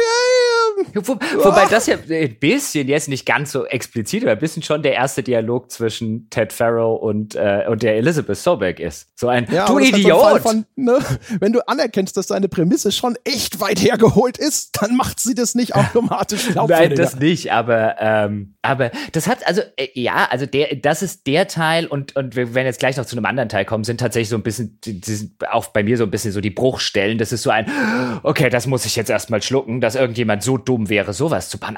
Andererseits ist die Geschichte der Menschheit äh, halt, halt wirklich voll von intelligenten Menschen, die im Zweifelsfalle unfassbar dumme Dinge getan haben, wenn man hinterher drauf guckt. Aber das nur am Rande. Aber das, das waren auch die Sachen, wo ich so da gesessen habe und so, okay, das ist jetzt nicht ganz so einfach zu schlucken, aber ich mach's mal, weil klingt interessant, wo es hinführt. Ähm, aber du hast ja auch so Kleinigkeiten, wie jetzt, ähm, wenn du halt ich glaube, noch bevor du weißt, was in äh, During Freedom tatsächlich ist, kannst du so Audiologs hören, die halt Teilnehmer, also äh, an diese, an dieser Operation, also Zivilisten, die halt noch nicht mal sonderlich gut ausgebildet sind und so weiter, die ja nur für Heizmaterial sind, so die, die, die Heimatbriefe als Audiologform, die sie nach Hause zu ihren Frauen und so weiter schicken. Und dann kannst du einen hören, in der Originalfassung, wo der Typ mehr oder weniger relativ verzweifelt ist und viele Selbstzweifel und Zweifel an der Operation und alles drum und dran ähm, äh, zum Ausdruck kommen. Und dann hörst du die Version, die freigegeben wurde, sozusagen vom militärischen ah, ja, Geheimdienst. Das ist, das ist super Gruppe, ja, das in dem alles rausgeschnitten haben und am Ende klingt das, klingt das total patriotisch. Ja, das ist so, äh, wie wenn man jetzt diesen Podcast nehmen würde, weißt du, und dann das neu zusammenschneidet, dass Jochen nur sagt so, Project äh, Horizon Zero Dawn hat viele Probleme und ich glaube, das Spiel ist schlecht. Weißt du, so aus so einzelnen Versatzstücken von Worten, die du irgendwann mal im Verlauf des Podcasts gesagt hast. Aber das ist halt, das fand ich auch, das fand ich super, weil du hörst halt erst dieses komplette Audiolog und dann ist da so die freigegebene Version, die dann an die Frau daheim tatsächlich übermittelt wurde. Die ist dann auch in einem anderen äh, Audiolog darüber beklagt, er klingt überhaupt nicht wie er selber und äh, was soll das und der klingt ja eher selber wie eine Maschine und bla bla bla. Ähm, das war halt auch ein sehr schönes Ding, wo du so denkst, so, ja, halt, es geht ja immer so ein bisschen auch um die ähm, äh, Empathie oder Nicht-Empathie. Ne? Ist ja mhm. so, so ein durch, schon so ein durchlaufendes Thema. Ist ja auch gerne gewählt, wenn Maschinen als, als Gegner eingesetzt werden. Und da kam das halt wieder schön durch. Das fand ich auch klasse. Dann kommen wir jetzt zur, zum, zum, zum Ende, Ende, also zum, auch zum Ende des Spiels. Und da kommt dann halt so ein bisschen der zweite Aspekt, wo ich, wo ich äh, äh tief schlucken musste, bis ich gesagt habe, okay, nehme ich euch mal eine Runde ab. Ähm, und das ist, was ja dann am Ende rauskommt, was diese Verzahnung dann dann auch tatsächlich mit Gegenwarts- und Vergangenheitsstory ist, ist, dass es eben bei diesem Zero Dawn im Kern um eine KI namens Gaia geht. Das ist ja, glaube ich, irgendein griechisches oder sonst was Wort für die Erde oder Latein, was weiß ich. Und dass diese KI dann sozusagen noch Helfer-KIs besitzt. Ich formuliere das jetzt ein bisschen äh, bewusst ein bisschen äh, äh, rumpelig, damit man sich was darunter vorstellen kann und müssen nicht zu tief ins Detail gehen. Und äh, sozusagen viele KIs noch drumherum, die für einzelne Prozesse verantwortlich sind, also für den Bau von Maschinen, für für die Weitergabe von Wissen. Da werden wir dann finden wir dann auch raus, dass genau diese KI äh, sabotiert wurde, eben von diesem Ted Farrow. Das ist die Szene, die wir vorhin angesprochen haben, wo wir gesagt haben, fanden wir beide ziemlich dumm, weil da bringt er irgendwie alle Überlebenden noch dieses Zero Dawn Projektes irgendwie um, damit sie äh, diese Apollo KI, wie sie heißt, nicht entlassen können, damit die Menschheit, die neue Menschheit, den Fehler der alten nicht mehr wiederholt. Ja, noch völlig unnötig, ja, ja. weil er, er eröffnet ihnen erst, er hätte alle Apollo Datenbanken gelöscht, also quasi das gesamte gespeicherte kulturelle kulturelle, sonstige Wissen der Menschheit, dass man eigentlich diesen neuen nachfolgenden Zivilisationen hinterlassen wollte, wo man sich denkt, okay, Job erledigt. Und dann so, bringt das sie noch alle um. Und du denkst dir so, but why? Auf jeden Fall, let's not dwell there, ähm, erfahren wir auch, dass es eine ähm, Subroutinen-KI gibt namens Hades. Und Hades Verantwortung besteht äh, darin, die ganze Schöpfung, die Gaia gemacht hat, ja, wieder in Grund und Boden zu nuken, wenn sie nicht gut genug ist. Weil sie gehen von der Prämisse aus, ja, Gaia, die müssen wir ja darauf konditionieren, alles Leben toll zu finden, alles Leben super zu finden und immer wieder Leben schaffen zu wollen. Aber was, wenn das Leben nicht lange lebensfähig ist oder nichts Vernünftiges rauskommt, wenn, wenn, wenn äh, der ganze Planet irgendwie halt ein bisschen irgendwie vor sich hin lebt, in so einem Lava Lava-Strom und so weiter, äh, so ein Malstromplanet irgendwie geworden ist, wo nur ein paar Organismen leben. Aber Gaia wird dann ja nicht hingehen und sagen, oh, ich muss mal von vorne anfangen. Also brauchen wir etwas wie Hades, das notwendigerweise äh, sozusagen checkt, okay, die, die, die Schöpfung hier taugt nichts. Ich, ich übernehme kurz die Kontrolle, nuke das alles zurück bis ins bis in die in die äh, äh, quasi wieder Robotersteinzeit und dann kann Gaia, dann übernimmt wieder Gaia und äh, kann wieder von vorne anfangen, bis sozusagen eine gute Schöpfung äh, gelingt. Und der, diese Prämisse ist so der zweite Teil, wo ich eben sage, uh, die klingt aber ganz schön konstruiert.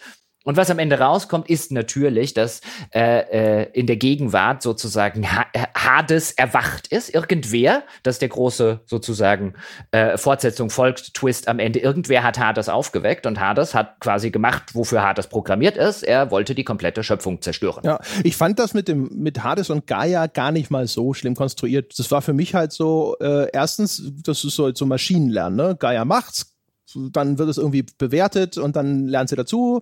Zweiter Versuch, also so iterativ einfach und es braucht halt so eine Routine, die das eben, dieses Ergebnis bewertet und dann den Zustand wieder zurücksetzt und weil sie ja hier physische Dinge produziert oder sowas, muss halt das Schachbrett wieder leergeräumt werden. Da konnte ich eigentlich ganz gut mit oh, also, it, mein, so hat ja jeder seine, seine Nitpickings, aber das war halt von mir so ein Fall wie, also ich sollte jetzt abnehmen, ja, dass Gaia quasi aus dem Nichts eine komplett neue Schöpfung und so weiter alles entstehen lassen kann, alles kontrollieren kann und so weiter. Aber sie ist zu, aber ihr kriegt es nicht hin, eine zu programmieren, die drauf gucken kann und sagen kann, okay, ich fange lieber nochmal von vorne an. Nein. Ja, sie haben ja eine. Also das, sie haben das ja nur in unterschiedliche Systeme getrennt sozusagen. Sie haben das da dann auch versucht herzuleiten, indem sie sagen so, hey, die hat halt sozusagen diesen Imperativ, Leben zu beschützen und das ist notwendig, solange sie die Kontrolle hat, so damit sie wirklich eine nährende Mutter ist. Wir haben ja auch ja. hier wieder Gaia ist ja auch genau. weiblich, Hades hat eine Männerstimme. Ne? Und dann dieses destruktive Element wird ihr dann halt dagegen gesessen und das haben sie halt in diese eigene Subroutine ausgelagert. Natürlich sicherlich auch aus dieser Notwendigkeit. Ich habe ja schon vorhin gesagt, so manche Sachen finde ich das schon erkennbar, dass sie gesagt haben, okay, wir wissen den Endzustand und wir müssen uns jetzt die Herleitung ausdenken. Und das ist genau bei dieser Ted Pharaoh-Szene so. Warum wissen eigentlich die ganzen Stämme nicht, was vorher passiert ist? Wieso haben die nicht die Idee gehabt, denen das Wissen zu hinterlassen? Ah, ich weiß, der ist hinterher durchgedreht. Ja, wobei das, das tatsächlich also eine legitime Frage gewesen wäre. Warum übermittelt die Menschheit äh, nicht ihr Wissen? Ähm, und dann erfahren wir, oh, hat sie doch probiert mit diesem Apollo-Programm, aber warum wissen die Stämme das nicht? Also, das wäre mir lieber gewesen, sie hätten es einfach mit ist kaputt gegangen. Ja, bei so einem komplexen Ding geht auch mal was kaputt oder so, anstatt halt so eine, so eine, so eine, so eine, so eine blödsinnige Erklärung zu machen. Und jetzt auch bei dem Hades, also bis am Ende war ich wieder gut unterhalten und so weiter. Ich halte es nach wie vor für eine der, der erheblich besseren Stories, äh, die das Medium-Spiel je erzählt hat in dieser Form. Aber das ist halt so ein Fall von, ich glaube nicht, dass Gaia Hades braucht. Ich glaube, der Plot braucht Hades. Bestimmt, also beide Antworten sind richtig. Also ich kann mir, was, wie gesagt, ich finde es total logisch zu sagen, okay, das System, ne, soll, wir müssen, sollten nicht darauf vertrauen, dass es das beim ersten Versuch sofort alles richtig macht. Und wir brauchen sozusagen eine Möglichkeit, neu anzusetzen. Ja, aber Ob man das jetzt natürlich nicht integrieren kann. Ja, und vor allen Dingen. Das ist die, natürlich da, das, wo der Plot ja, und meine, sagt, ich brauche das Ding. Ja, und meine Möglichkeit, neu anzusetzen, ich vernichte die ganze Schöpfung. Also ich weiß jetzt nicht, ob ich in ein Neuschöpfungsprogramm unbedingt lauter Atomwaffen aktivieren würde, falls uns die Schöpfung mal nicht gefällt. Wir wollen das ja zurücknuten können. Also ich finde das halt erkennbar ein, aber wir brauchen doch irgendwas, was die ganze Welt vernichten will. Wir sind ja keine Atomwaffen, oder? Nein, aber ich meine, nein, aber Hades macht ja auch das gleiche, was die Killerroboter gemacht genau. haben. Genau. Also um, um quasi aus den aus den Lehren der Killerroboter baue ich sozusagen einen Chef der Killerroboter, der aber nur kurz übernimmt, dann bestimmt die Kontrolle wieder abgibt. Ja, ja. Ja, ich meine, gut, das sind wahrscheinlich die gleichen Leute, die vorher gesagt gesagt haben, so, ja, aber äh, das mit den ganzen selbstversorgenden, äh, selbstreplizierenden Killerrobotern, was soll schon schiefgehen? Äh. von dem wir übrigens immer noch nicht wissen, was mit ihm passiert ist. Und meine Befürchtung wäre, in Horizon Zero Dawn 2 kommt dann raus, dass dieser Ted Farrow aus irgendeinem Grund, weißt du, hat Kryoschlaf oder auch sich selbst ja, geklont ja, ja, oder so. Und der ist dann für die Aktivierung von Hades verantwortlich. Also mindestens die Klongeschichte, weil es, es gibt ja sogar den Schnipsel, dass äh, jemand sich darüber mokiert, dass er sich so einen Luxusbunker gebaut hat. Ja, ja, das ist zu befürchten. Übrigens,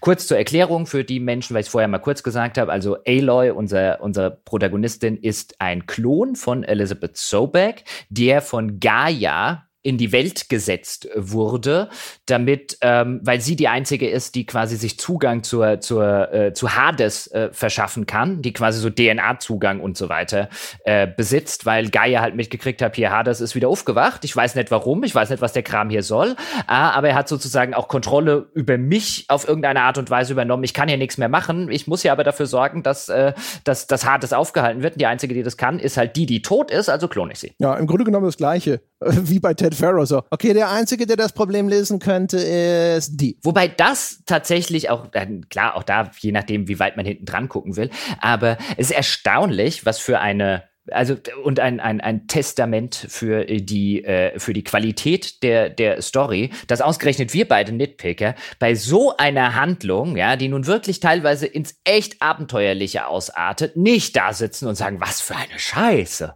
Also der, der, zum Großen und Ganzen, ich würde sagen, zu 90 Prozent wird das wirklich extrem kompetent und glaubhaft erzählt. Und macht dazu noch Spaß. Also ich mag ja solche abenteuerlichen Weltuntergangsgeschichten, äh, solche Räuberpistolen, wenn sie halt glaubhaft sind. Ja, und vor allem, wie gesagt, ich, wie viele Fehler ich verzeihe, ist ja direkt proportional zu dem, was als entlastendes, gut gemachtes dem entgegensteht. Ja?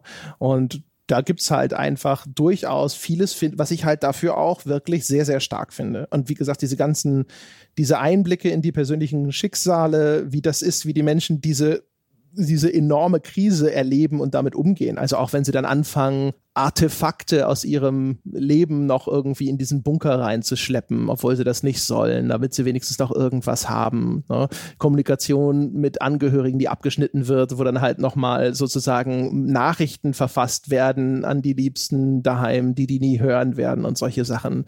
Also diese, die Inszenation dieser gigantischen Tragödie, die dahinter steckt, das fand ich halt cool. Und das ist was, das Computerspiele sehr, sehr, sehr, sehr, sehr selten irgendwo überhaupt inszenieren inszenieren und dann auch noch gut. Und das ist halt was, das ist für mich halt einfach ein, ein großes Pfund, mit dem es wuchern kann. Und, und teilweise halt, also, also auch wirklich auf dem handwerklichen Niveau echt, echt gut gemacht. Es gibt zum Beispiel, ist mir in Erinnerung geblieben, einfach weil es echt gut geschrieben ist und weil es selten vorkommt, dass mich ein Spiel in so einer Situation echt zum Lachen bringt.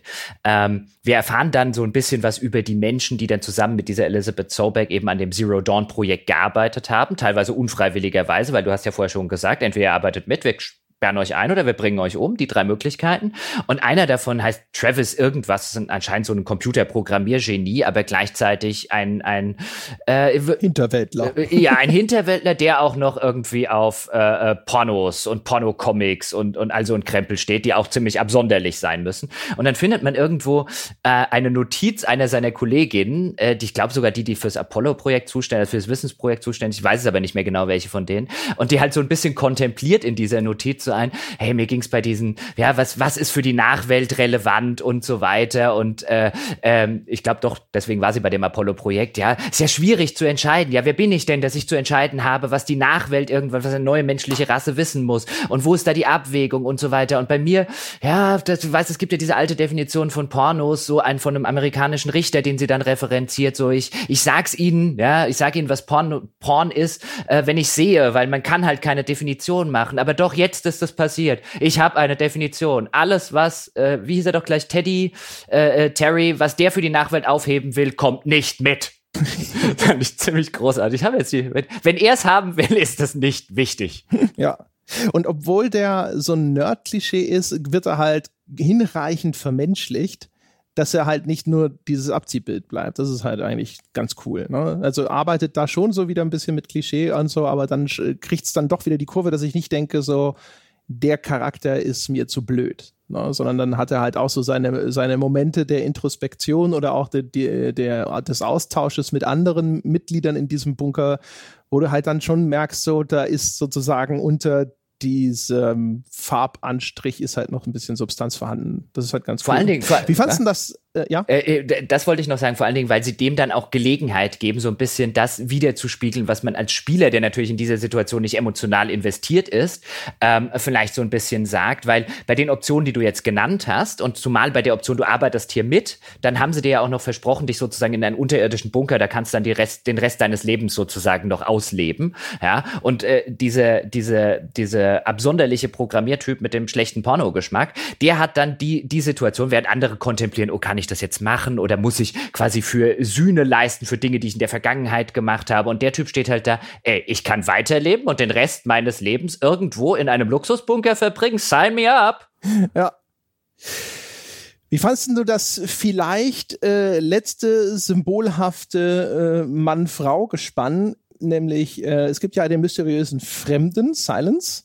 Und Silence ist ja also als Mann, ne, als männliche Figur, er ist ja super mega brutalo rational, verkörpert auch so ein bisschen diesen äh, Wissensdurst der früheren Wissenschaftler, die, da, die der dann in die Katastrophe geführt hat, so nach dem Motto, ja, aber ich will das jetzt wissen äh, und äh, Risiken ignoriere ich erstmal dabei und dem Aloy dann ständig als die empathische und äh, moralische gegenübergestellt wird. Ich fand, das war einerseits so ein Ding, also er ist auch erstmal so ein, so ein Guidance-Vehikel im Gameplay, das wird manchmal auch spürbar, aber das ist halt vielleicht auch einfach heutzutage unvermeidbar für Mainstream-Produktionen. Aber ich fand die Dialoge zwischen den beiden durchaus nicht ganz uninteressant. Also an, auch wenn, ich fand so erkennbar so ein bisschen wieder, wie sie versuchen, die so ein bisschen schematisch einzuordnen. Aber ich fand, die hatten einige sehr schöne Meinungswechsel. Ja, insbesondere von Seiten von Silence, der von Lance Reddick, dem, dem US-Schauspieler, gespielt wird und auch vertont wird. Ähm, ich finde, der war in diesen, in diesen, in diesen Wechseln stärker. Ähm, Wahrscheinlich auch, weil da halt auch einfach ein Schauspieler mit all seiner Stimme, Mimik und so weiter ein bisschen eingefangen wurde. Weil für mich, oder es mag vielleicht auch so eine persönliche Sicht sein, aber ich finde, ich fand tatsächlich diese Dynamik zwischen diesem komplett rationalen und von Emotionen befreiten, ich will das einfach wissen, diesem, diesem ungebändigten, von Emotionen ungebändigten Durst nach Wissen, den dieser Silence verkörpert, bis hin zu, am Ende fängt er ja gewissermaßen Hades ein, ja, und sagt, hier, Kumpel, gut, dass wir, dass wir uns wiedersehen, jetzt finden wir mal raus, wer dich aufgeweckt hat, wo du sagst. So, nein, Nein, findet's nicht raus. Lass das sein. Ja, aber er will halt wissen, ähm, in diesem, in diesem ungezügelten Wissensdurst und ist der gut oder ist der nicht gut, kontrastiert eben mit dieser, mit dieser Empathiefähigkeit von, von Aloy. Ähm, das ist schon eine nette Dynamik, die die beiden aufbauen. Das Spiel nimmt sich dafür auch Zeit. Ich fand halt immer, dass Silence gewinnt. Also bis an, die, bis an die Stellen, wo es augenscheinlich unmoralisch ist, wo ich dann da stand und sage, aber selbst du müsstest erkennen, dass das echt unmoralisch ist. Ja, aber genau das fand ich cool eigentlich. Also weil die Versuchung vielleicht immer groß ist, deine Protagonistin dann auch als äh, intellektuell überlegen darzustellen, weil sie eben noch diesen EQ, ja, diese emotionale Intelligenz mitbringt. Und ich finde, es gibt so ein paar schöne Szenen, weißt du, wo diese, so, dieser ganze Anstrich von Aloy wird halt geerdet. Ich glaube, dass die Wirkung von Aloy, dass ich die, fand die super, ist eine tolle Protagonistin gewesen, so insgesamt, obwohl sie eigentlich nicht eine super toll durchcharakterisierte Figur war. Und ich hatte immer das Gefühl, das kam genau aus diesen Momenten, weil das da so ein bisschen die, auch die Luft rausgelassen hat. Wenn sie so da sitzt und sagt, ah, aber ah, jetzt habe ich immer noch nicht rausgefunden, wer, und, ich wurde von einer Maschine produziert und dann so, so dieses, diese existenzielle Krise hat und Silence so da sitzt so, ja, das ist ja total schrecklich, dass du herausgefunden hast, dass du eine Person von unglaublich wichtiger Bedeutung und einer herausgehobenen Position für die gesamte Menschheit bist. Ja, ich gebe dir noch mal eine Sekunde, damit klarzukommen. Wo ich so dachte, so, das ist cool. Es ist so, die, diese Kernmotivation und diese Kernkrise dieser Spielfigur, die wird in dem, was Aloy ausdrückt, ernst genommen. Aber du kriegst so auch so äh, als Spieler so eine Außenperspektive äh, präsentiert, die vielleicht deine eigenen Einwände ernst nimmt. Das fand ich alles ganz nett ja, gemacht. Unbedingt. Und ich mochte das am Ende es ist schon ein bisschen kurz vor Ende, da gibt's ja diese eine Mission, wo du ähm, dann wieder in dein, zu deinem Heimatstamm zurückkehrst, äh, weil dort ein wichtiger Bunker ist, auch in den du rein musst. Und dann äh, schafft halt Aloy das Herz des Berges zu öffnen, das halt das Heiligtum ähm, des, äh, äh, des Nora-Stammes ist. Und dann marschiert die da rein und dann kommt die da auch wieder raus in so einem gleißenden Licht und dann fallen alle äh, äh, anwesenden Nora, insbesondere auch die, die, die großen Matriarchinnen, äh, von denen zwei sie am Anfang gar nicht haben wollten, die fallen dann dann vor ihr auf die Knie und sie ist dann die Auserwählte und so weiter. Und das ist so der Moment, wo du halt so, oh, jetzt kommen wir in eine auserwählten Story. Und was macht Aloy so ein? Steht sofort wieder auf, ich bin nicht eure Auserwählte. Wer glaubt ihr, dass ihr seid? Ja, erst wollt ihr die ganze Zeit nichts mit mir zu tun haben, jetzt soll ich eure Auserwählte sein. Ihr könnt mich mal kreuzweise und ich sehe, yes, danke Spiel. Ja, du hast nicht die niedrig ja hängende Frucht gepflückt. Ja, und es ist ja auch Ausdruck ihrer jetzt gewonnenen Unabhängigkeit. Genau, ihre Emanzipation. Lässt, sie lässt sich, genau, sie lässt sich nicht einspannen in dieses System, in dem sie da jetzt auf einmal zu so einer Heiligenfigur wird oder sowas. Das war, das war durchaus nett. Sie ist, aber den Silence fand ich halt wichtig, weil sie halt nämlich in vielerlei Hinsicht, finde ich, so mega überkompetent ist. Ne? Also, wie schnell sie Dinge lernt und wie das ne, und, und so weiter, der Umgang mit der Technik und wie äh, auch in der Artikulation kompetent sie ist für so ein junges Mädchen im Grunde ich genommen. Find, ich finde ich find beides wichtig, weil einer, du hast völlig recht, ja, also diese, das erdet dann diese, diese vermeintliche äh, äh Überqualifikation, äh, aber ich finde halt auch das andere als, als Sinnbild ihrer Emanzipation, wenn wir es da wieder feministisch lesen wollen, finde ich halt auch wichtig, weil sie ja explizit auch noch sagt, ich bin nicht eure Aloy, ich bin nicht eure Auserwählte, ich gehöre euch nicht. Und dieses, dieses, auch da so diese Emanzipation auch von diesem Stammesdenken, so ich bin Teil von irgendeinem irgendetwas, weil ich da halt reingeboren wurde und jetzt insbesondere als Frau, die diese Rolle in diesem Stamm einnimmt. Nee, nee, ich gehöre euch nicht, ich gehöre nur mir. Ja, genau. Und das ist halt auch äh, eigentlich folgerichtig sozusagen. Ne? Also man könnte natürlich auch sagen, jemand, der die ganze Zeit ausgestoßen ist, sie hat ja irgendwie auch immer Zugehörigkeit gesucht und dann vielleicht finden sie das ganz toll und so.